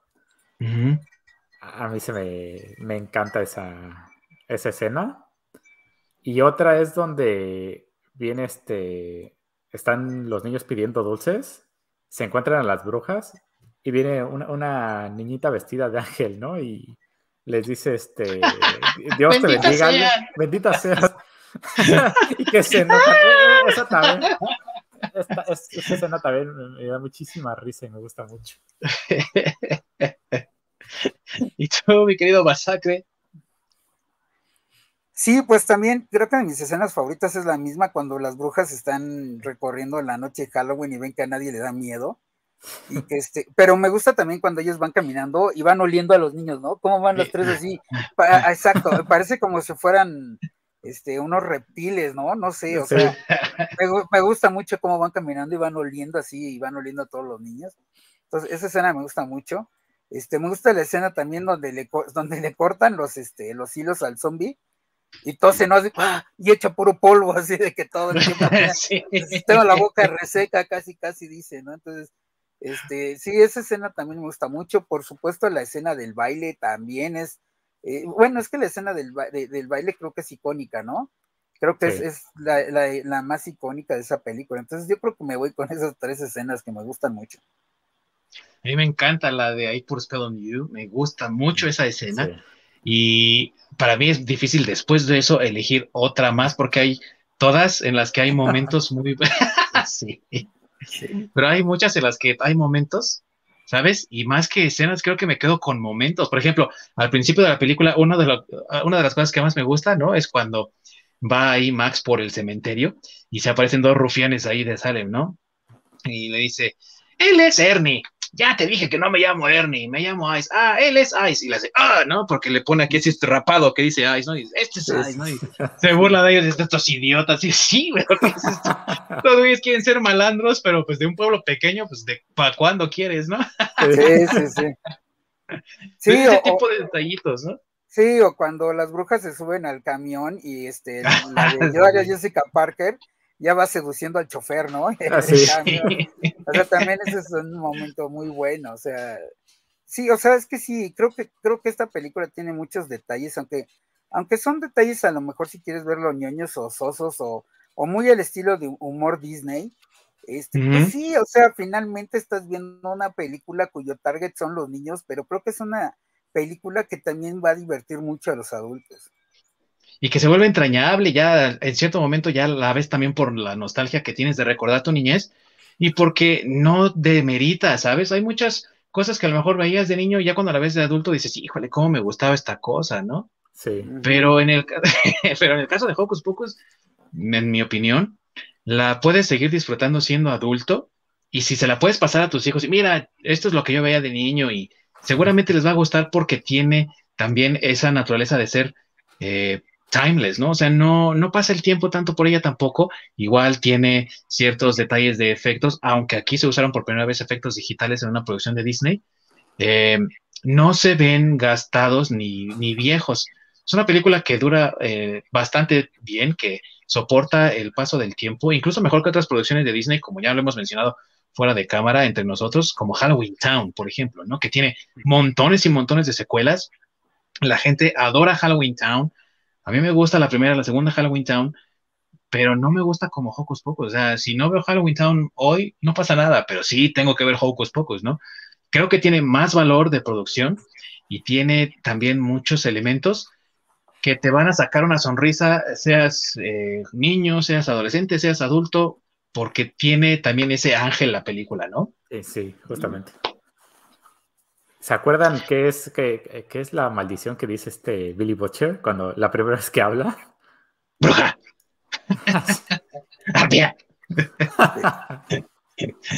He esperado decirle esto por siglos, háblame de perfil, ¿no? y que de hecho Doc Jones sí le metieron polillas a la boca, polillas de verdad, güey. Cuando le salen volando son polillas de verdad. No, ¿qué tal? No lo sabía, no, bueno. No, ese Doc Jones, otro nivel de actor, ¿eh? Definitivamente otro nivel de actor. ¿Algo más que quieran agregar, mis queridos amigos, antes de que nos despidamos de las tres brujas Sanderson? Pues a mí Tú, mi buen Orc, digo, masacre. A mí me gustaría mencionar que es este, bueno, yo como la recomiendo verla porque normalmente yo es lo que hago.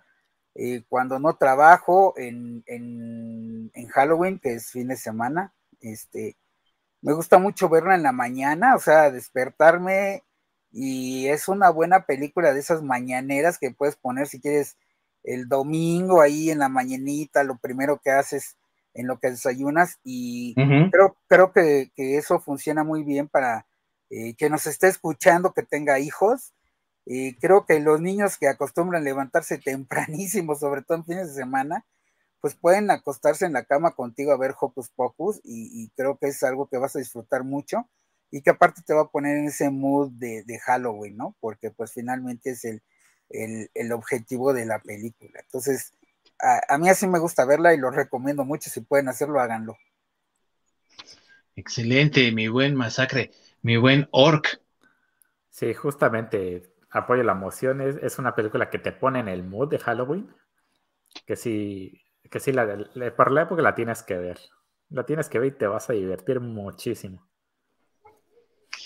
Definitivamente, es una película que te va a divertir, que te va a encantar, que te va a dejar con ese espíritu de, celebrar Halloween. Yo diría que para todos aquellos que son un poquito amargositos, ¿no? Y dicen, no, es que ¿por qué voy a celebrar Halloween si hay que respetar nuestras tradiciones mexicanas y el Día de Muertos? No están peleadas, amigos. Perfectamente bien pueden convivir las dos celebraciones y no pasa nada. Y para despertarte en ese ánimo, para meterte en ese mood, como dicen mis queridos amigos, pues ven al principio del mes y vas a ver que vas a adorar con el espíritu de Halloween ahí por toda la, temporada, no todo el mes. Entonces, vale la pena echarle un vistazo. En, mi ¿Eh? caso, en mi caso, todo el año. en tu caso, todo el año, ¿no? Sí, creo que para mí también. Vale la pena, vale la pena echarle un vistazo. Está en Disney Plus, por cierto. Eh, creo que esta sí a nivel internacional, no solamente aquí en México, pero pues no valdría la pena. Digo, no, no, no estaría de más que ahí nuestro buen Orc nos dijera, ¿no? Si también está en Canadá, porque con eso de que son ex marcianos por allá, tienen cosas que no. Pero sí la pueden encontrar en Disney Plus aquí en México y en gran parte de Latinoamérica, por lo que yo sé. Échenle un vistazo, no se van a arrepentir. Y con esto, mis amigos, le decimos adiós a las hermanas Sanderson, nos despedimos de Hocus Pocus y ahora sí vamos a entrar en la época un poco más moderna, ya pasamos por el 88, ya pasamos por el 93, ahora vamos a dar un salto un poco más grande y nos vamos a dirigir directamente al año 2015, donde nuestro queridísimo Masacre nos va a hablar de una película de terror de Halloween para los pequeños. ¿Y qué es nada más y nada menos que cuál, mi buen amigo? Eh, pues estamos hablando de escalofríos, se llama en español, Goosebumps en inglés, eh, Goosebumps eh, se podría traducir tal cual como piel de gallina. Eh, eso es, es, cuando a uno se le eriza la piel y se le ponen las bolitas estas, que es muy notorio cuando despluman un ave que queda la piel así como con bolitas. Pues eso es lo que significa Goosebumps, ¿no? Sería piel de ganso, se podría decir. Para nosotros piel de gallina, pero para una, una, una mejor traducción, pues digamos que se llamaría escalofríos, porque realmente eso eso es lo que quiere representar esta, esta película. Es una película eh, con Jack Black. Si les gusta Jack Black, eh, en la primera van a tener mucho Jack Black, en la segunda no van a tener tanto Jack Black, pero sí sale. Este, y es una película que viene de una serie de televisión para todos ellos, eh, aquellos que fueron niños en los noventas.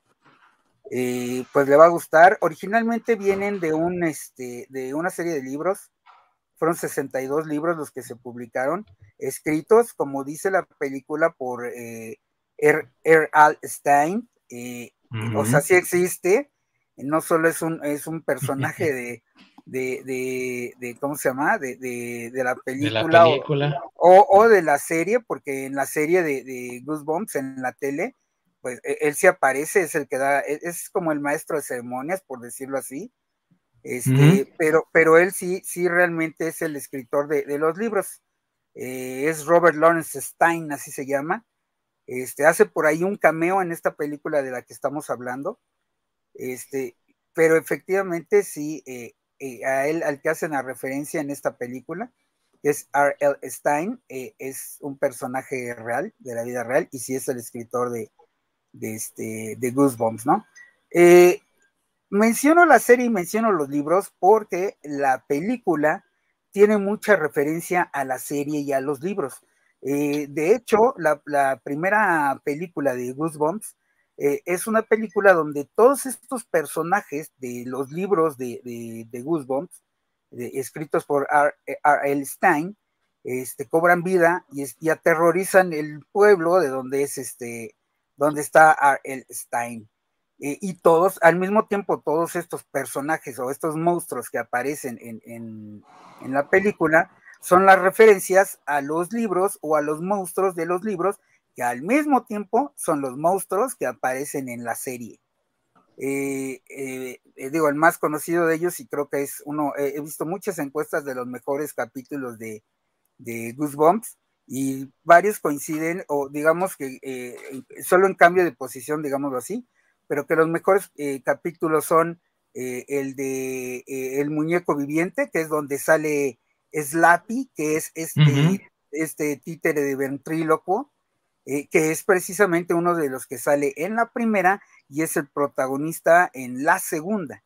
Entonces, hace mucha referencia a eso y es uno de los capítulos y de los libros más vendidos de, Goosebumps. Goosebumps, quiero mencionar antes de continuar que en, en, Estados Unidos es un trancazo. O sea, eh, primero con los libros y después con la serie. En Estados Unidos fue un trancazo para todos. O sea, si, si nos estás viendo en Estados Unidos y eres un gringuito que habla español o un gringo que habla español y fue niño en los noventas, tú sabes de lo que te estamos hablando. Saludo a toda nuestra audiencia que está en esa situación, que son cero, pero... Este, pero igual los saludamos pero igual los saludamos y este, pero digo, o si alguien vivió su infancia en Estados Unidos eh, por alguna razón en los noventas, porque sus papás trabajaron allá, yo no sé, pero nos pueden comentar aquí abajo, en, Estados Unidos vendían muchas cosas de Goosebumps. Eh, digo, vendían desde dulces, loncheras, eh, incluso hay un, juego de video de Goosebumps para computadora, se llamaba eh, Goosebumps Land, algo así se llamaba, y que tuvo ahí que ver Steven Spielberg con, la producción de ese videojuego. Entonces, en Estados Unidos fue un trancasísimo. Eh, Goosebumps es un trancazo. Este, durante los noventas, eh, los libros son del 94, la serie es del 95, y duró hasta como, la original duró hasta el 2000, después se hicieron varios remakes, varios intentos de revivirla. Eh, sin embargo, pues Harry Potter, que ya estaba surgiendo en esos momentos, pues digamos que ya acabó con esa eh, ilusión por el terror de los de, los de, los pequeñines gatos a nivel mundial. Y este y pues ya no pudieron revivir la franquicia. Sin embargo este digo del 94 al 2000 pues fueron eh, cinco muy buenos años que, vivió Goosebumps. Este toda la película la primera película eh, habla de R.L. Stein que es propiamente el personaje de Jack Black donde sus, donde todos los, personajes que, él este, crea cobran vida y entonces eh, tratan de, volverlos a capturar eh, dentro de los libros. Este, sin embargo, estos libros son quemados y entonces se dan cuenta que la única forma de detener a estos personajes es continuando sus historias a través de una máquina de escribir eh, mágica que tiene. Stein y él vuelve a estar escribiendo. Eh, no quiero spoilerearlos mucho, ya sé, a mí sí realmente no me gusta spoilerearlos, pero estas películas las encuentran en, Amazon Prime. Si tienen oportunidad, están las dos. Este, de hecho, ya las vi apenas el fin de semana pasado otra vez. Y, y si están las dos películas, entrenle. La primera, les digo, esa es la sinopsis. La segunda es, eh, se trata de, de eh, bueno, otra vez que encuentran este libro de R. L. Stein, donde eh, se escapa este Slappy, que es el nombre de, del muñeco ventríloco, y pues en el, digo, si vieron la serie, es un muñeco que lo que está tratando es de crear su propia familia, entonces de ahí el trama de la segunda de la segunda película, ¿no? Y cómo intentan volverlo a atrapar dentro del libro. Eh, es de un final abierto, porque al final, eh, digamos que Slappy vuelve a aparecer, entonces, tal vez haya una tercera parte, no sé para cuándo la vayan a sacar, si es, que, la hay, exacto. Este, pero bueno, e, es, es una serie que es muy buena. Eh, tanto los libros, la serie y, el, este, y las películas para esta temporada de Halloween son muy buenas, yo sí las recomiendo. Eh, la serie, sinceramente, sí no sé dónde esté. Creo que también está en, en Prime, eso sí no me fijé. Este, pero bueno, si tienen la oportunidad de verla, veanla, es, es una buena, una buena serie de terror para eh, pubertos, se podría decir, porque en realidad no es para eh, niños, niños, pero tampoco es como para alguien tan grande, digamos que mm, eh, una edad entre los 10 y los 15 años más o menos, 16 por ahí. creo que más es donde más se enfoca el target de, de, de esta serie y de estas películas y este, pero sí creo que es una, una, pues son una muy buena serie y una muy buena opción también para, para esta temporada de espantos. Sí, para los niños, los más jóvenes, mira, ahí está Salem. Ah, el, caos y la destrucción. El caos y la destrucción se han presentado, señoras y señores, aquí en este podcast. Sí, yo creo que eh, tiene mucha razón lo que dice nuestro querido amigo Masacre sobre el éxito que tuvo Escalofríos en Estados Unidos. También es así que incluso existe una broma, ¿no? Dentro de la película, la primera película, donde el personaje de Jack Black dice que ha vendido mm, más de 350 eh, mil copias de sus libros, ¿no? Y le hacen la, la broma, ¿no? Ah, en Estados Unidos nada más. No, en todo el mundo igual es mucho, es más que Stephen King, ¿no? y sí es verdad, o sea, Ariel Stein sí ha vendido más libros que Stephen King, ¿no? Que es como la broma que se, se traen pique, ¿no? Él y Stephen King, entonces eh, sí es verdad, sí, sí ha vendido más que Stephen King porque fue un exitazo y yo no dudo que a raíz de la, del éxito de la película, porque la primera película fue un éxito, eh, ahorita ya en México podamos encontrar mucho más Goosebumps. Y bueno, ya también está Amazon, no vas a encontrar las originales ni de golpe de las 62 ediciones, pero hay reediciones y reediciones y reediciones. Seguramente si tú le pones ahí Goosebumps, búscalo y va a salir, amigo, para que lo puedas leer, eh, aunque sea en inglés. Digo, también te ayuda pues, si estás estudiando. tu maestro tal vez te lo agradezca, no lo sé. Pero ese es Goosebumps Classics, que es la serie ahorita que está reimprimiendo los eh, originales, ¿no? Que salieron en los años 90. Y tú, mi buen Orc, ¿viste esta película o cualquiera de las dos? Sí, bastante, bastante entretenida y eso de que te regresa la nostalgia, ¿no? De los años 90, cuando era el boom de este tipo de series. Muy, muy, muy, muy, muy entretenidas. Y sí, tenían ese, ese toque de misterio y horror que para pues, nuestra época de niños era como muy, muy padre. Sí, que yo no sé si les pasó a ustedes, amigos, pero yo como si era bien freak de escalofríos y de Le temes a la oscuridad, que era el otro programa que salía en Nickelodeon, ¿no? Eh, Le temes a la oscuridad de Nickelodeon y en Fox Kids tenían Goosebumps. Eh, yo sí la vi, ¿no? Yo sí vi todo lo que se pudo de Goosebumps aquí en México por la serie. Y de repente decía, ah, mira, ahí está el, hombre lobo del Pantano Swamp, del Pantano Fever, ¿no? Y, ahí está el hombre de las nieves de Pasadena. Y mira, ahí está el, la máscara maldita, que aparte es, yo creo que es mi, mi, mi episodio favorito, el de dos partes. Y creo que hasta a alguno de mis hermanos le gustaba la Carly Bell, Bueno, ese, ese, ese capítulo que mencionas es el otro que está en competencia en los mejores de la serie. O sea, te digo, depende de qué, qué resumen veas o qué top 10 veas o top 5, lo que quieras. Pero siempre los primeros lugares son eh, la del muñeco viviente, que es esta historia de Slappy. Y, la otra es este, la de la máscara eh, viviente, que bueno, así a grandes rasgos, es una máscara que se ponen y que se va encarnando en ti y, ya llega un momento que no te la puedes quitar y te conviertes en ese monstruo de esa máscara, ¿no? Entonces también es de, es de esos capítulos este, muy, muy, muy buenos. Están en, ahora sí que los fans no se deciden cuál es el mejor, pero los dos son muy buenos. A mí me encanta ese de la máscara maldita y las dos partes son geniales. Y la niñita que hace a digo, ya les dije, a mis hermanos sí le encantaba, pero no es de que a mí me guste la niña ni nada, pero qué buena actriz era la chamaquilla, ¿eh? Sí, le ah, hacía bien ahí al, drama. sí, sí, sí.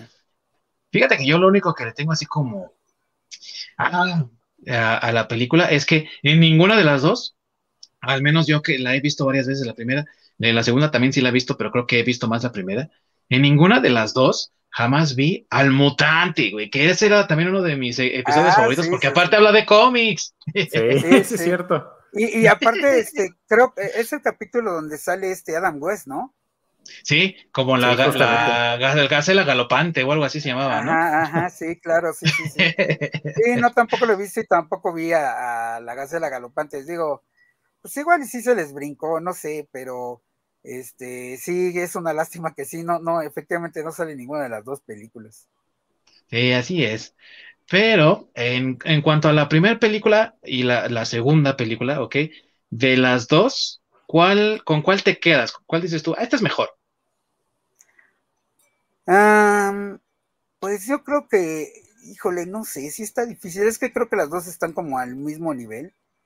Pero tal vez me quedaría con la de, bueno, es que la segunda es un capítulo de, e, el capítulo de Slappy, pero como que la continuación, ¿no? O sea, eh, lo podrías ver de esa forma, o sea, en lo que se queda, o más bien donde termina este, el capítulo de Slappy, este, pues no sé, como que crean un muñeco diferente, porque en, el capítulo, pues Slappy se rompe, si se acuerdan, en la serie, y este, pero aquí en la, en la, pues en, el, en la película vuelve a aparecer las dos veces, la primera vez no se rompe y la segunda vez es el protagonista, entonces, pues yo creo que tal vez me iría, mm, no, yo creo que con la, perdón, voy a cambiar de opinión, yo creo que con la primera, y, en la, y con la primera, porque sale más Jack Black y me gusta mucho cómo actúa Jack Black.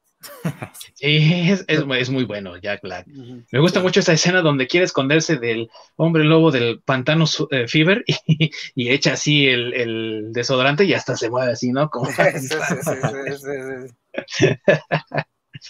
Tú, Ork, ¿con cuál te quedas? Híjoles. Yo a lo mejor sí con la segunda, porque a mí sí me gusta mucho el personaje de Slappy. sí. Yo creo que yo me quedaría también con la segunda porque aparte de que sale Slappy más, y es cierto que sale menos Jack Black, porque también sale este niñito que hizo de Ben Hanscom, y cómo me gusta, ¿eh? Ese, esa actuación que hizo de Ben Hanscom, me parece que ese niñito tiene futuro, y también, porque está ambientada en Halloween. O sea, lo que no tiene la primera es que está ambientada en, en como el inicio de clases, porque el niñito llega a una nueva escuela con su mamá, ¿no? Que es la subdirectora. Sí. Y, y, en la segunda sí está una ambientación en Halloween y eso me gusta mucho. Aunque también te voy a decir que de la primera película me gusta mucho el niñito que lo acompaña, que es como su compinche, ¿no? Que tiene así sus dientes muy, muy grandes. Sí. Que le dicen el champ, ¿no? Sí, es que creo que es lo que te digo. Creo que las dos están como al nivel.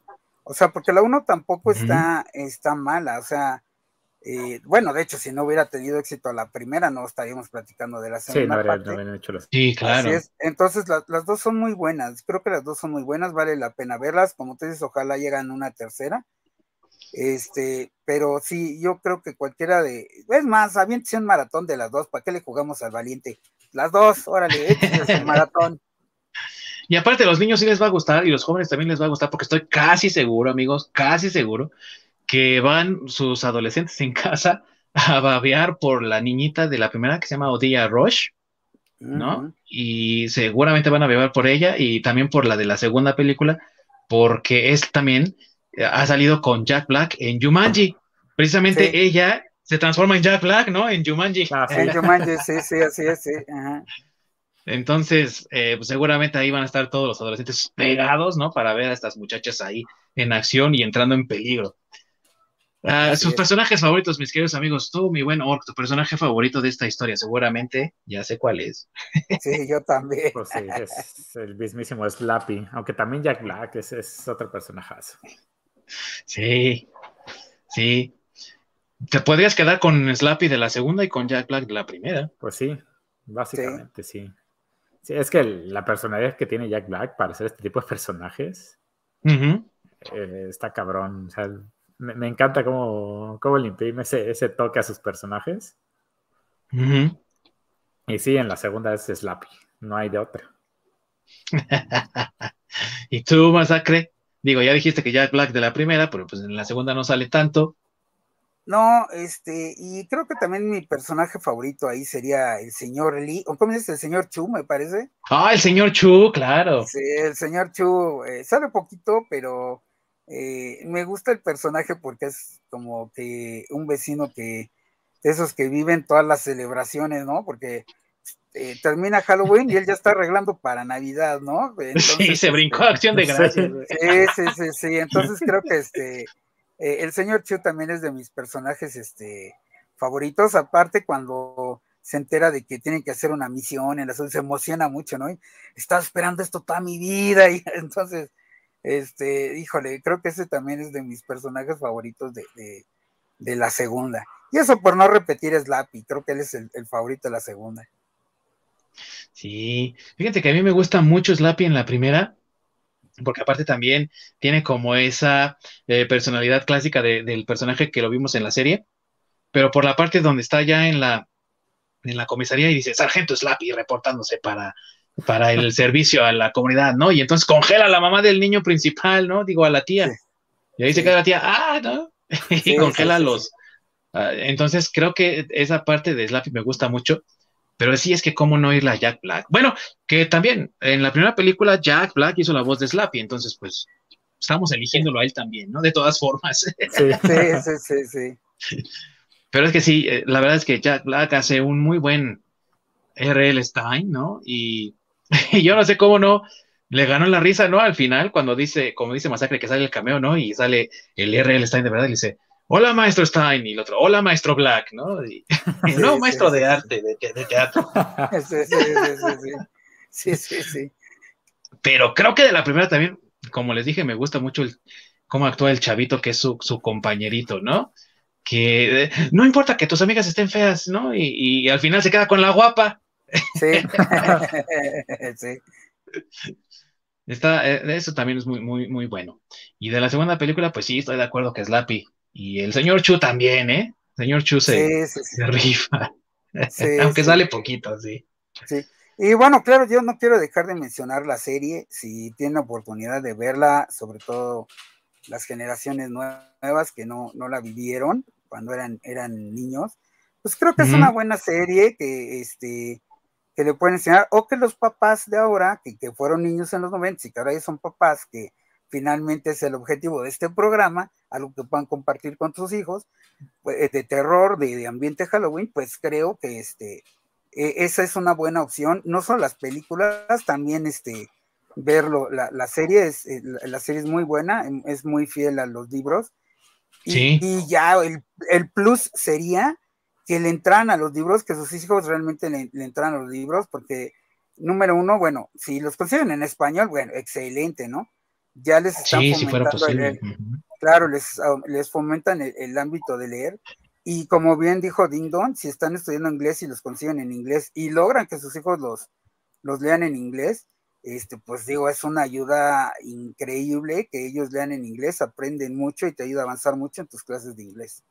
Entonces, este, pues digo, a los papás que siempre están buscando esos materiales didácticos, pues creo que esto es una muy buena opción eh, y no son realmente didácticos, pero te pueden funcionar en, eh, en este caso eh, como un material didáctico para tus hijos. Claro, y les ayudan a desarrollar vocabulario, porque pues sí están escritos al nivel de los niños.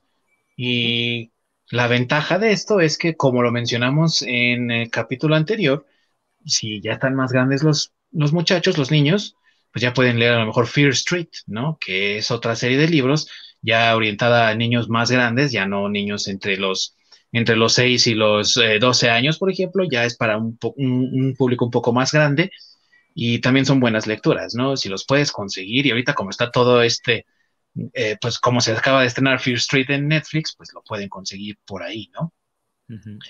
Y sí, la desventaja de la serie es que desafortunadamente aquí en México no la tenemos disponible porque creo que hay un problema ahí de derechos o algo así, en tanto que la mayoría de la producción fue en Canadá pero fue distribuida por Fox Kids, pero ahora Fox es de Disney, entonces, ¿dónde? Pero lo produjo Scholastic y lo produjo no sé quién más, entonces es un desastre difícil de, resolver y no sé la verdad cómo le hagan aquí en México para poderlo resolver, porque aparte aquí la transmisión la tenía precisamente eh, la televisión privada, no la televisión pública.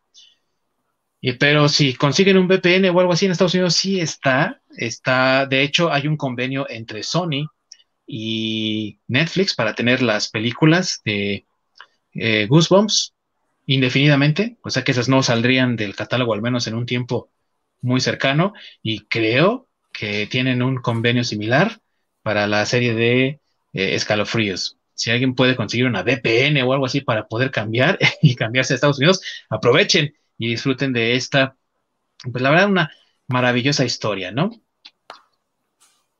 ¿Algo más que quieras agregar, mi buen masacre, antes de que nos despidamos de escalofríos?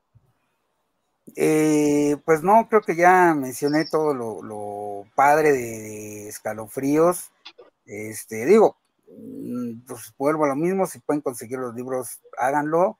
Eh, son muy buenos libros, incluso si están, eh, si ya son grandes y están estudiando inglés, pues les va a ayudar mucho leerlos sí, también. Este, porque como bien dijo Ding Dong, están escritos con un vocabulario muy sencillo a nivel de, niños y pues eh, aunque se oiga chistoso, eh, uno cuando está aprendiendo inglés tiene un inglés como de niños, entonces se le facilita leer ese, ese tipo de, libros en inglés, ¿no? En lugar, de, en lugar de seguir la recomendación, eh, cuando les dicen sus profesores, lean en inglés y se van al Sambors a comprar este Variety, Cosmopolitan, pues mejor consíganse los libros de Goosebumps. Sí. así es. ¿Algo más que quieras agregar, mi queridísimo Orc, antes de que nos despidamos de los escalofríos?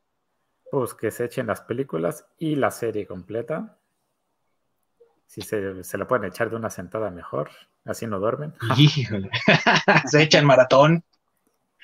Sí, y pues disfruten este tipo de series. Son cosas, son chuladas de los años 90 que, que incluso hoy en día se, serían muy disfrutables.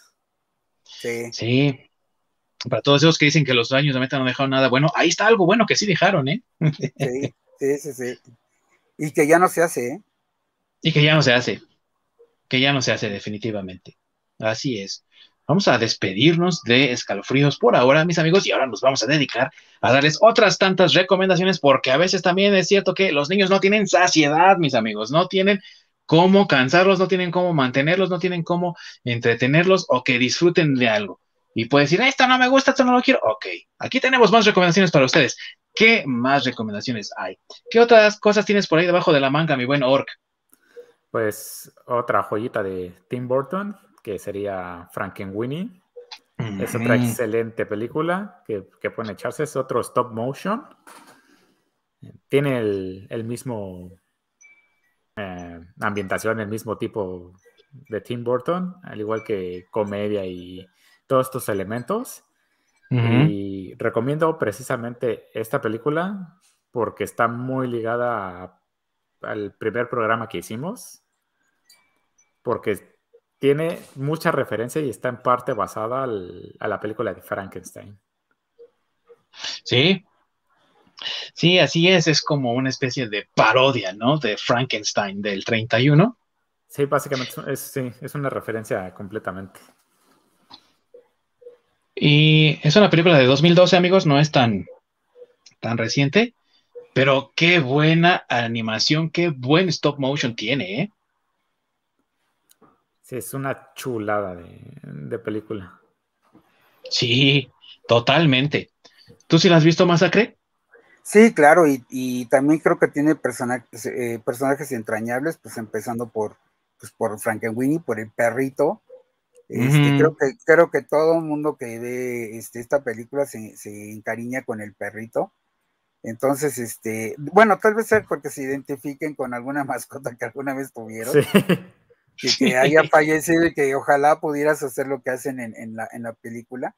Pero creo que pues este, también se vuelve entrañable este, e, e, este, este perrito, ¿no? Entonces, eh, pues, aparte de que es una película, un stop motion súper padre, este, eh, pues creo que eh, sí es una película que también le va a gustar a, y que pueden ver los papás con sus hijos, ¿no? Y contrario a lo que, sí, claro, y contrario a lo que dice la, eh, sabiduría popular, digámoslo así, eh, realmente el proyecto no fue 100% rechazado por Disney, porque la leyenda dice que como se le rechazó este proyecto a Tim Burton y Disney dijo, esto está muy, muy creepy, este cuate está loco, vamos a dejarlo ir, y gracias a eso hizo películas como la de Pee-wee y Beetlejuice, en realidad eh, Disney sí tomó un pedazo de Frankenweenie e hizo un corto que creo todavía lo pueden encontrar en Disney Plus. Y obviamente también la película original, Frankenweenie, la pueden encontrar en Disney Plus. Pero sí hicieron un corto, hicieron como una prueba de animación, digámoslo así. Y si comparas el corto con lo que hicieron después en 2012, no. Qué trabajo de animación, de verdad, lo repito, qué trabajo de animación tan grande que tiene, ¿verdad? Sí, si no estoy mal, creo que el corto fue, fue primero. Fue el, como, el mismo caso de la película de Mama, que es este una. Sí, creo que también es corto, sí es una película corta. Y ya después hicieron una película completa de, ese corto. Igual, este caso es el mismo también, de que de ese corto se generó toda esa idea. Y precisamente a, las referencias que hace es el por qué esta película está hecha en blanco y negro. Sí, así es. Y sí, amigos, está en blanco y negro, pero no, em, que eso no los desanime, porque es una película entrañable, tiene un bonito mensaje al final, como dice mi buen que te encariñas con el perrito, y de ahí viene un mensaje muy bonito, la verdad. Creo que es una película que vale la pena disfrutar con toda la familia y no tiene desperdicio alguno. Yo me atrevería a decir incluso, y sé que para los que son fanáticos de Tim Burton, ahorita voy a decir una blasfemia y una herejía, pero para mí es mejor que el cadáver de la novia, ¿eh? y sí me gusta, me gusta el cadáver de la novia, pero esta está para mí mejor. Para mí. Sí, pues ahora sí es eh, cuestión de gustos, ¿no? así es. Así es. Y tú, mi querido Masacre, ¿qué más tienes ahí para recomendarnos? Híjole, pues yo sí les voy a recomendar bueno, un punto que ya tocaste eh, ahorita con, con eh, Hocus Pocus, eh, yo les voy a recomendar películas para infantiles, pero que son referentes al Día de Muertos. Yo pienso igual que Ding Dong, el Día de Muertos no está peleado con el Halloween. Yo creo que, espero y, creo que en algún momento se lleguen a fusionar estas dos tradiciones. Finalmente, el Día de Muertos también es una fusión de tradiciones prehispánicas con españolas y pues eh, desde mi punto de vista, todo este tipo de, tradiciones y este tipo de fusiones enriquecen más la cultura. Entonces, eh, digo, aparte que tendremos tres días de fiesta, amigos, o sea, 30 de octubre Halloween, día primero, día de muertos y día dos de todos los santos, digo, ¿qué más quieren? O sea, ¿Quién dice no, verdad? ¿eh? ¿Quién dice que no? Ojalá y se fusionen las tres este, celebraciones y podamos vivirlas de corrido, ¿no? 31 para que los niños pidan dulces, para que los adultos se disfracen y se vayan a la fiesta, y día primero y día dos como más para guardar y más para pasarlo en familia recordando a nuestros seres queridos. Digo, creo que es algo, este, sería una tradición que ya tenemos, que es patrimonio eh, eh, intangible de la humanidad, y pues que se enriquecería aún más si se acepta eh, la parte del Halloween, ¿no? O sea, sería algo de México para el mundo otra vez. Entonces, dada esta pequeña introducción, este, yo voy a recomendar, eh, primero, primero voy a recomendar, yo tengo tres recomendaciones. Primero voy a recomendar El libro de la vida, que es propiamente eh, una película de Guillermo del Toro, pero que habla más, eh, no habla de, Halloween, sino más de, del Día de Muertos. Este, Incluso habla de Xibalba, que es este, eh, uno de los dioses del inframundo maya. Entonces aparece aquí en, el, en, Día de Muertos. Y pues básicamente es la tradición para aquellos, bueno, para todos nosotros que somos mexicanos, pues la tradición de recordar a nuestros seres queridos, de que ellos están en el más allá y que mientras los, los, recordemos, no van a morir realmente, sino que van a vivir dentro, dentro de nuestros corazones y dentro de nuestras personas. Entonces, eh, es, una, película muy padre. Este, también tiene un mensaje muy bonito de, la familia, porque aquí el, personaje de Manolo, que por cierto la voz la hace Diego Luna, este, es un personaje que eh, toda la familia quiere que, quieren que él sea torero, porque toda la familia ha sido este, de tradición eh, de la tauromaquia.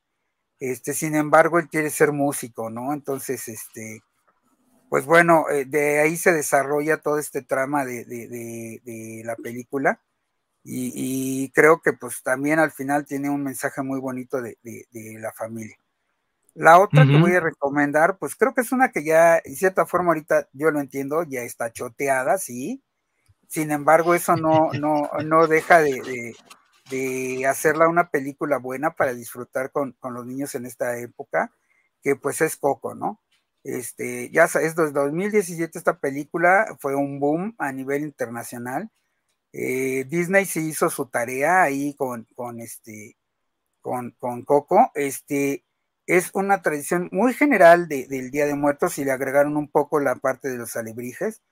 Este, que esta parte realmente no, no es este, 100% eh, del Día de Muertos, aunque también ya se está absorbiendo, por eso tenemos un desfile de alebrijes antes del desfile de, de las calaveras en, reforma, de las Catrinas, o sea, ya es algo que en cierta forma se está fusionando. Aunque amigos. Que tampoco había desfile de Catrinas, amigo, porque eso lo puso James Bond.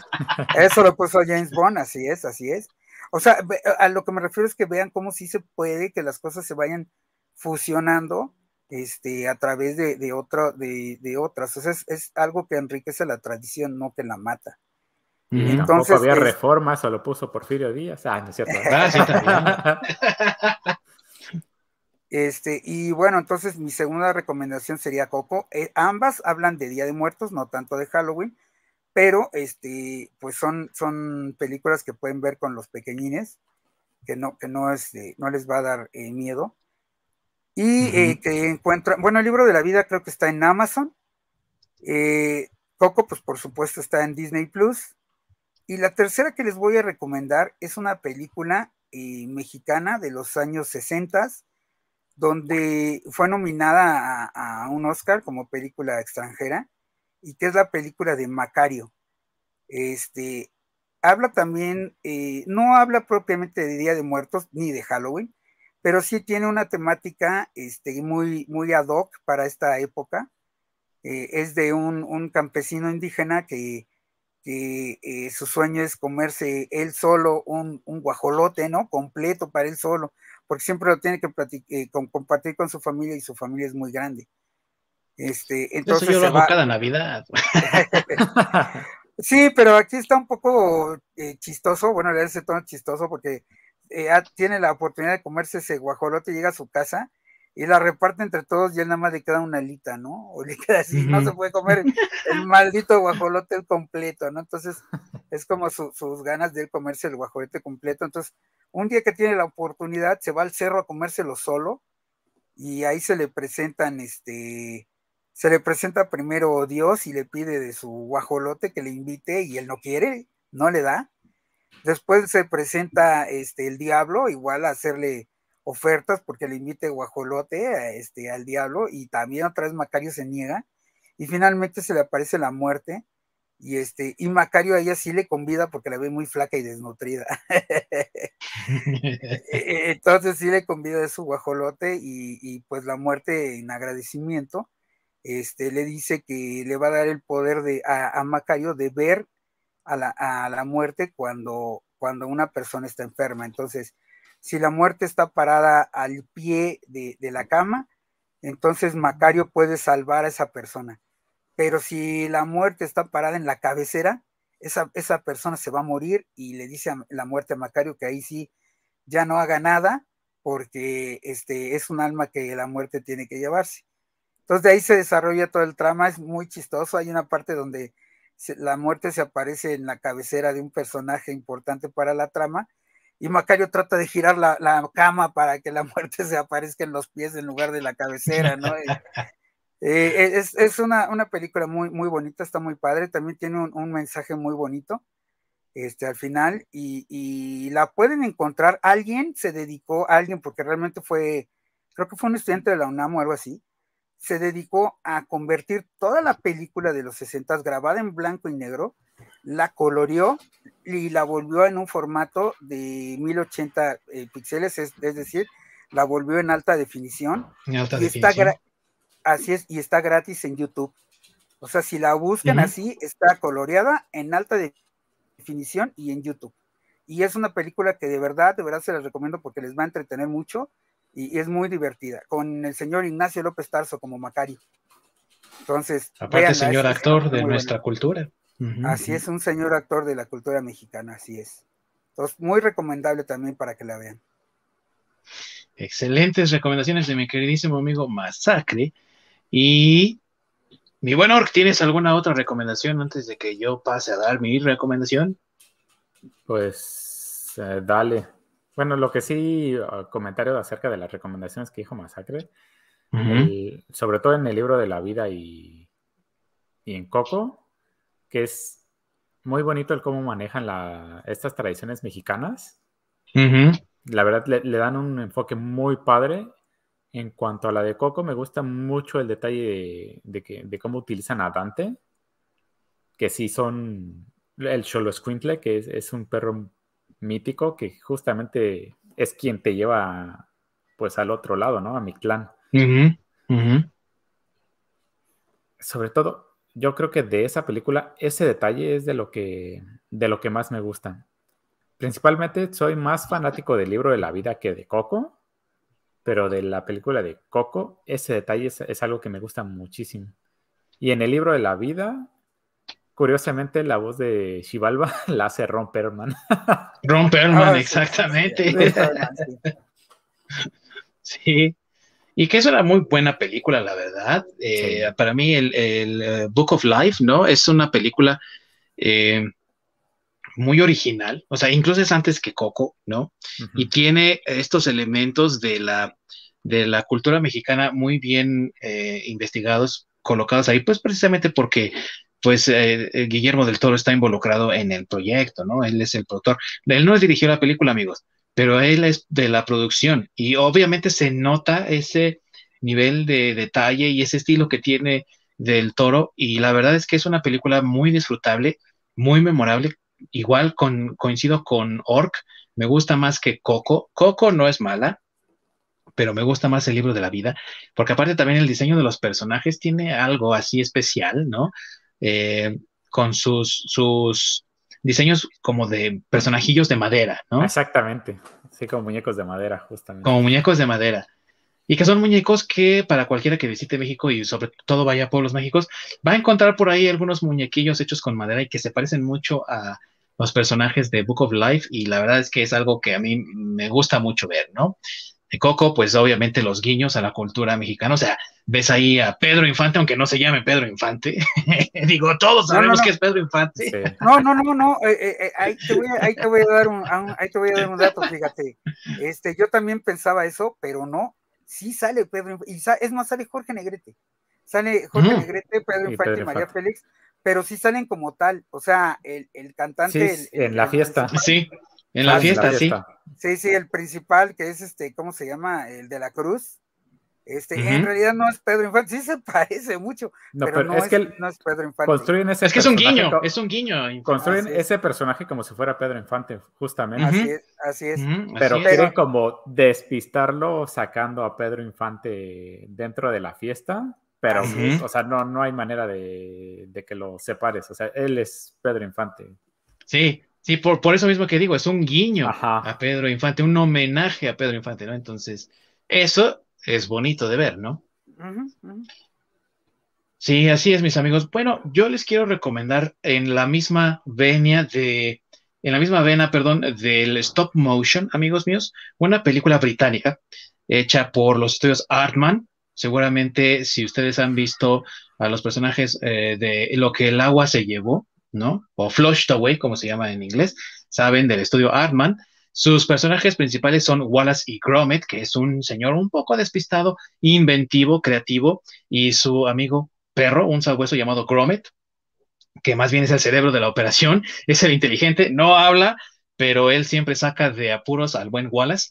Y la película se llama, en español, La batalla de los vegetales, o en inglés se llama Curse of the Wood Rabbit, y esta película es de 2005, pero es también stop motion y prácticamente Artman ha desarrollado las técnicas de stop motion actuales que tenemos porque son, híjole, un trabajo eh, increíble el que hace Artman. Si alguien se acuerda de esta película Early Man, eh, que es de, del año del 2018, me parece, o Sheep, la, oveja que aparece también en, en Netflix, bueno, pues ese trabajo es de Artman y ellos tienen en esta historia a Wallace y Gromit como cazadores de pestes en toda Inglaterra, en un pueblito de Inglaterra de Tottenham, y que rescatan a los animales realmente, no acaban con ellos, sobre todo con los conejos, ¿no? Porque toda la gente ahí tiene jardines y toda la gente ahí adora sus vegetales y sus jardines, entonces no quieren que nadie los, los destruyan, los,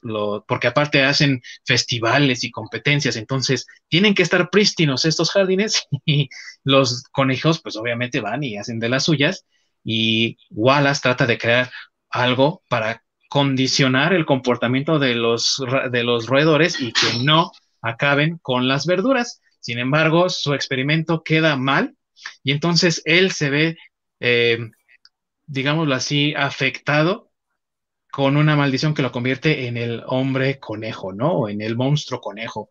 Y eh, le da muchos guiños a la película clásica del 1941 del hombre lobo, que ya hablamos también en este, en este programa, en este podcast.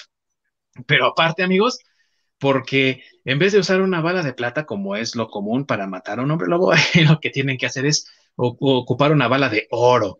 Y entonces, este tipo de guiños y de demás situaciones hacen de esta película algo muy agradable. La verdad es una película muy entrañable, vale mucho la pena. Obviamente el trabajo de stop motion es increíble, es buenísimo. Muy buen trabajo de stop motion. Es una película ya algo vieja porque es de 2005 y desafortunadamente, amigos, no se encuentra ahorita disponible en ninguna plataforma. Apenas hace tres meses, dos meses, Netflix la sacó de su catálogo, lo cual es una pena, eh, acercándose ya tanto Halloween. Sin embargo, si la pueden conseguir en Mix Up o en alguna de otras de esas otras tiendas donde venden eh, películas, DVDs y discos, posiblemente la puedan encontrar porque no es tan eh, poco popular y porque es una muy buena película, la verdad, vale mucho la pena. Así que si pueden encontrarla por ahí, dense un, un espacio, una oportunidad de verla. Y para que no digan, ay, siempre nos, estás ahí recomendando cosas que no podemos conseguir en streaming, les recomiendo algo muy rápido en Disney Plus, que es Las aventuras de Icabot o El jinete sin cabeza. Eh, y se llama el Mr. Toad y las aventuras de Icabot. Cuentan la historia del jinete sin cabeza, precisamente, que va tras el profesor Icabot Crane en el pueblito de Sleepy Hollow, es una animación de Walt Disney de los años 50, sin embargo es una historia muy bonita, está dividida en dos partes. La primera parte habla del señor Sapo, un personaje también británico clásico de El viento en los sauces, cuando es acusado de, utilizar su automóvil de forma imprudente y entonces, eh, a través de eso, el, señor Sapo se queda sin su casa, que es una mansión hermosa en la campiña inglesa, porque es... Eh, ahora sí que atrapado por un embustero, ¿no? Y la segunda parte es propiamente la parte de Icabot, Icabot Crane, que llega a la ciudad de Sleepy Hollow, al pueblito de Sleepy Hollow, y tras haber ganado un poco de los afectos de Katrina Van Tassel, que es la hija del, ahora sí que mero mero del pueblo, ¿no? El señor Baltasen, eh, pues Brom, Brom Bones, que es como el tipo fuerte del pueblo, que está aparte enamorado de Katrina, pues no lo va a aguantar y entonces cuenta la historia del jinete sin cabeza, tratando de sugestionar el miedo en Ichabod Crane, que es un, personaje supersticioso, y resulta que esa noche se encuentra con el jinete sin cabeza. Una película muy entretenida para todos los niños y que ya les digo está en Disney Plus. Así que si pueden también agreguen la solista y háganse un maratón con todas las recomendaciones que les tenemos aquí a todos ustedes, queridos amigos que nos ven y que nos escuchan. ¿Qué más tenemos por este, ahí, mi buen Orc? Para aquellos que tengan VPN, la de la película de Wallace y Gromit está en el catálogo de Amazon Prime en Canadá. Ahí lo tienen, amigos. Consíganse un VPN, aunque tengan que pagar. Consigan Surfshark y ya, ahí está listo que ojalá nos patrocine pronto Surfshark para que tengamos aquí descuentos también, ¿no? O algo. o Nord, eh, no sé si ya está NordVPN, que también es bastante NordVPN. Y funciona en muchos lugares. Eh, NordVPN, patrocínanos. Ojalá pronto, por favor, patrocínenos. Pero pues sí, el poder adquisitivo no es el mismo. Bien, mis amigos, ¿algo más? Que aquí dimos una muestra de cómo se hace el, eh, este, el universo compartido. Nada más que es el universo compartido del podcast, para que vean cómo se relacionaron los capítulos de Halloween.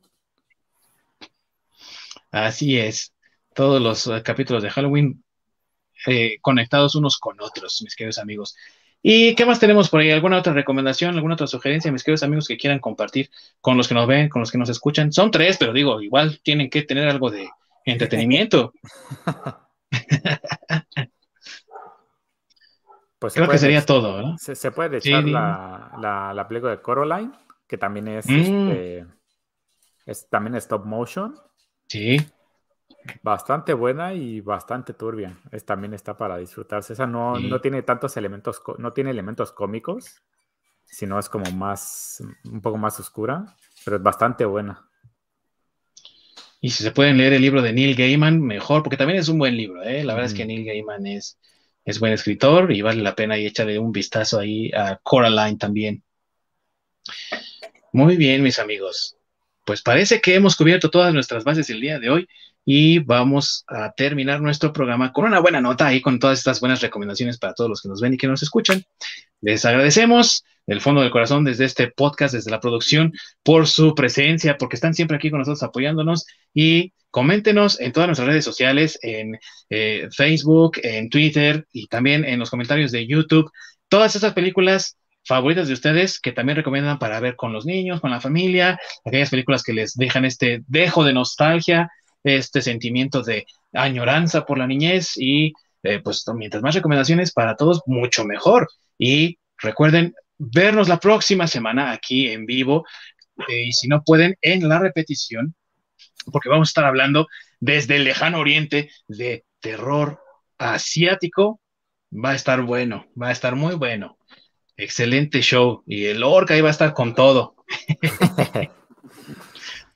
todas sus opiniones ahí con todo el, horror asiático del que es fan, ¿verdad, mi buen Orc? Lo puro bueno de la vida. Excelente. Muy bien, amigos, muchas gracias por habernos escuchado. Esperamos verlos pronto aquí para terminar con nuestro especial de terror. Y también recuerden eh, seguirnos en todas nuestras redes sociales, en Twitter, en Facebook, también en YouTube. Suscríbanse al canal, denos su apoyo, denos su like, porque todo eso nos apoya, nos ayuda bastante. Se despide de ustedes. Ding Dong, y aquí tengo a mi queridísimo Masacre desde las puertas del infierno, ahí ya brillando. Ahí una luz detrás de él. Sí, ya listo para, ya listo para pedir la calaverita y correr a donde griten, ahí están dando. Ah, sí, claro. ahí, sí dan, córrele. y desde allá de las lejanías del Canadá, mi queridísimo amigo Orc. Nos estamos viendo en otra noche terrorífica. Ya pronto, ya pronto. Viene esa noche especial para todos. Viene el Halloween. Muchas gracias a todos, mis queridos amigos. Nos vemos hasta la próxima. Corre mi buen Orc.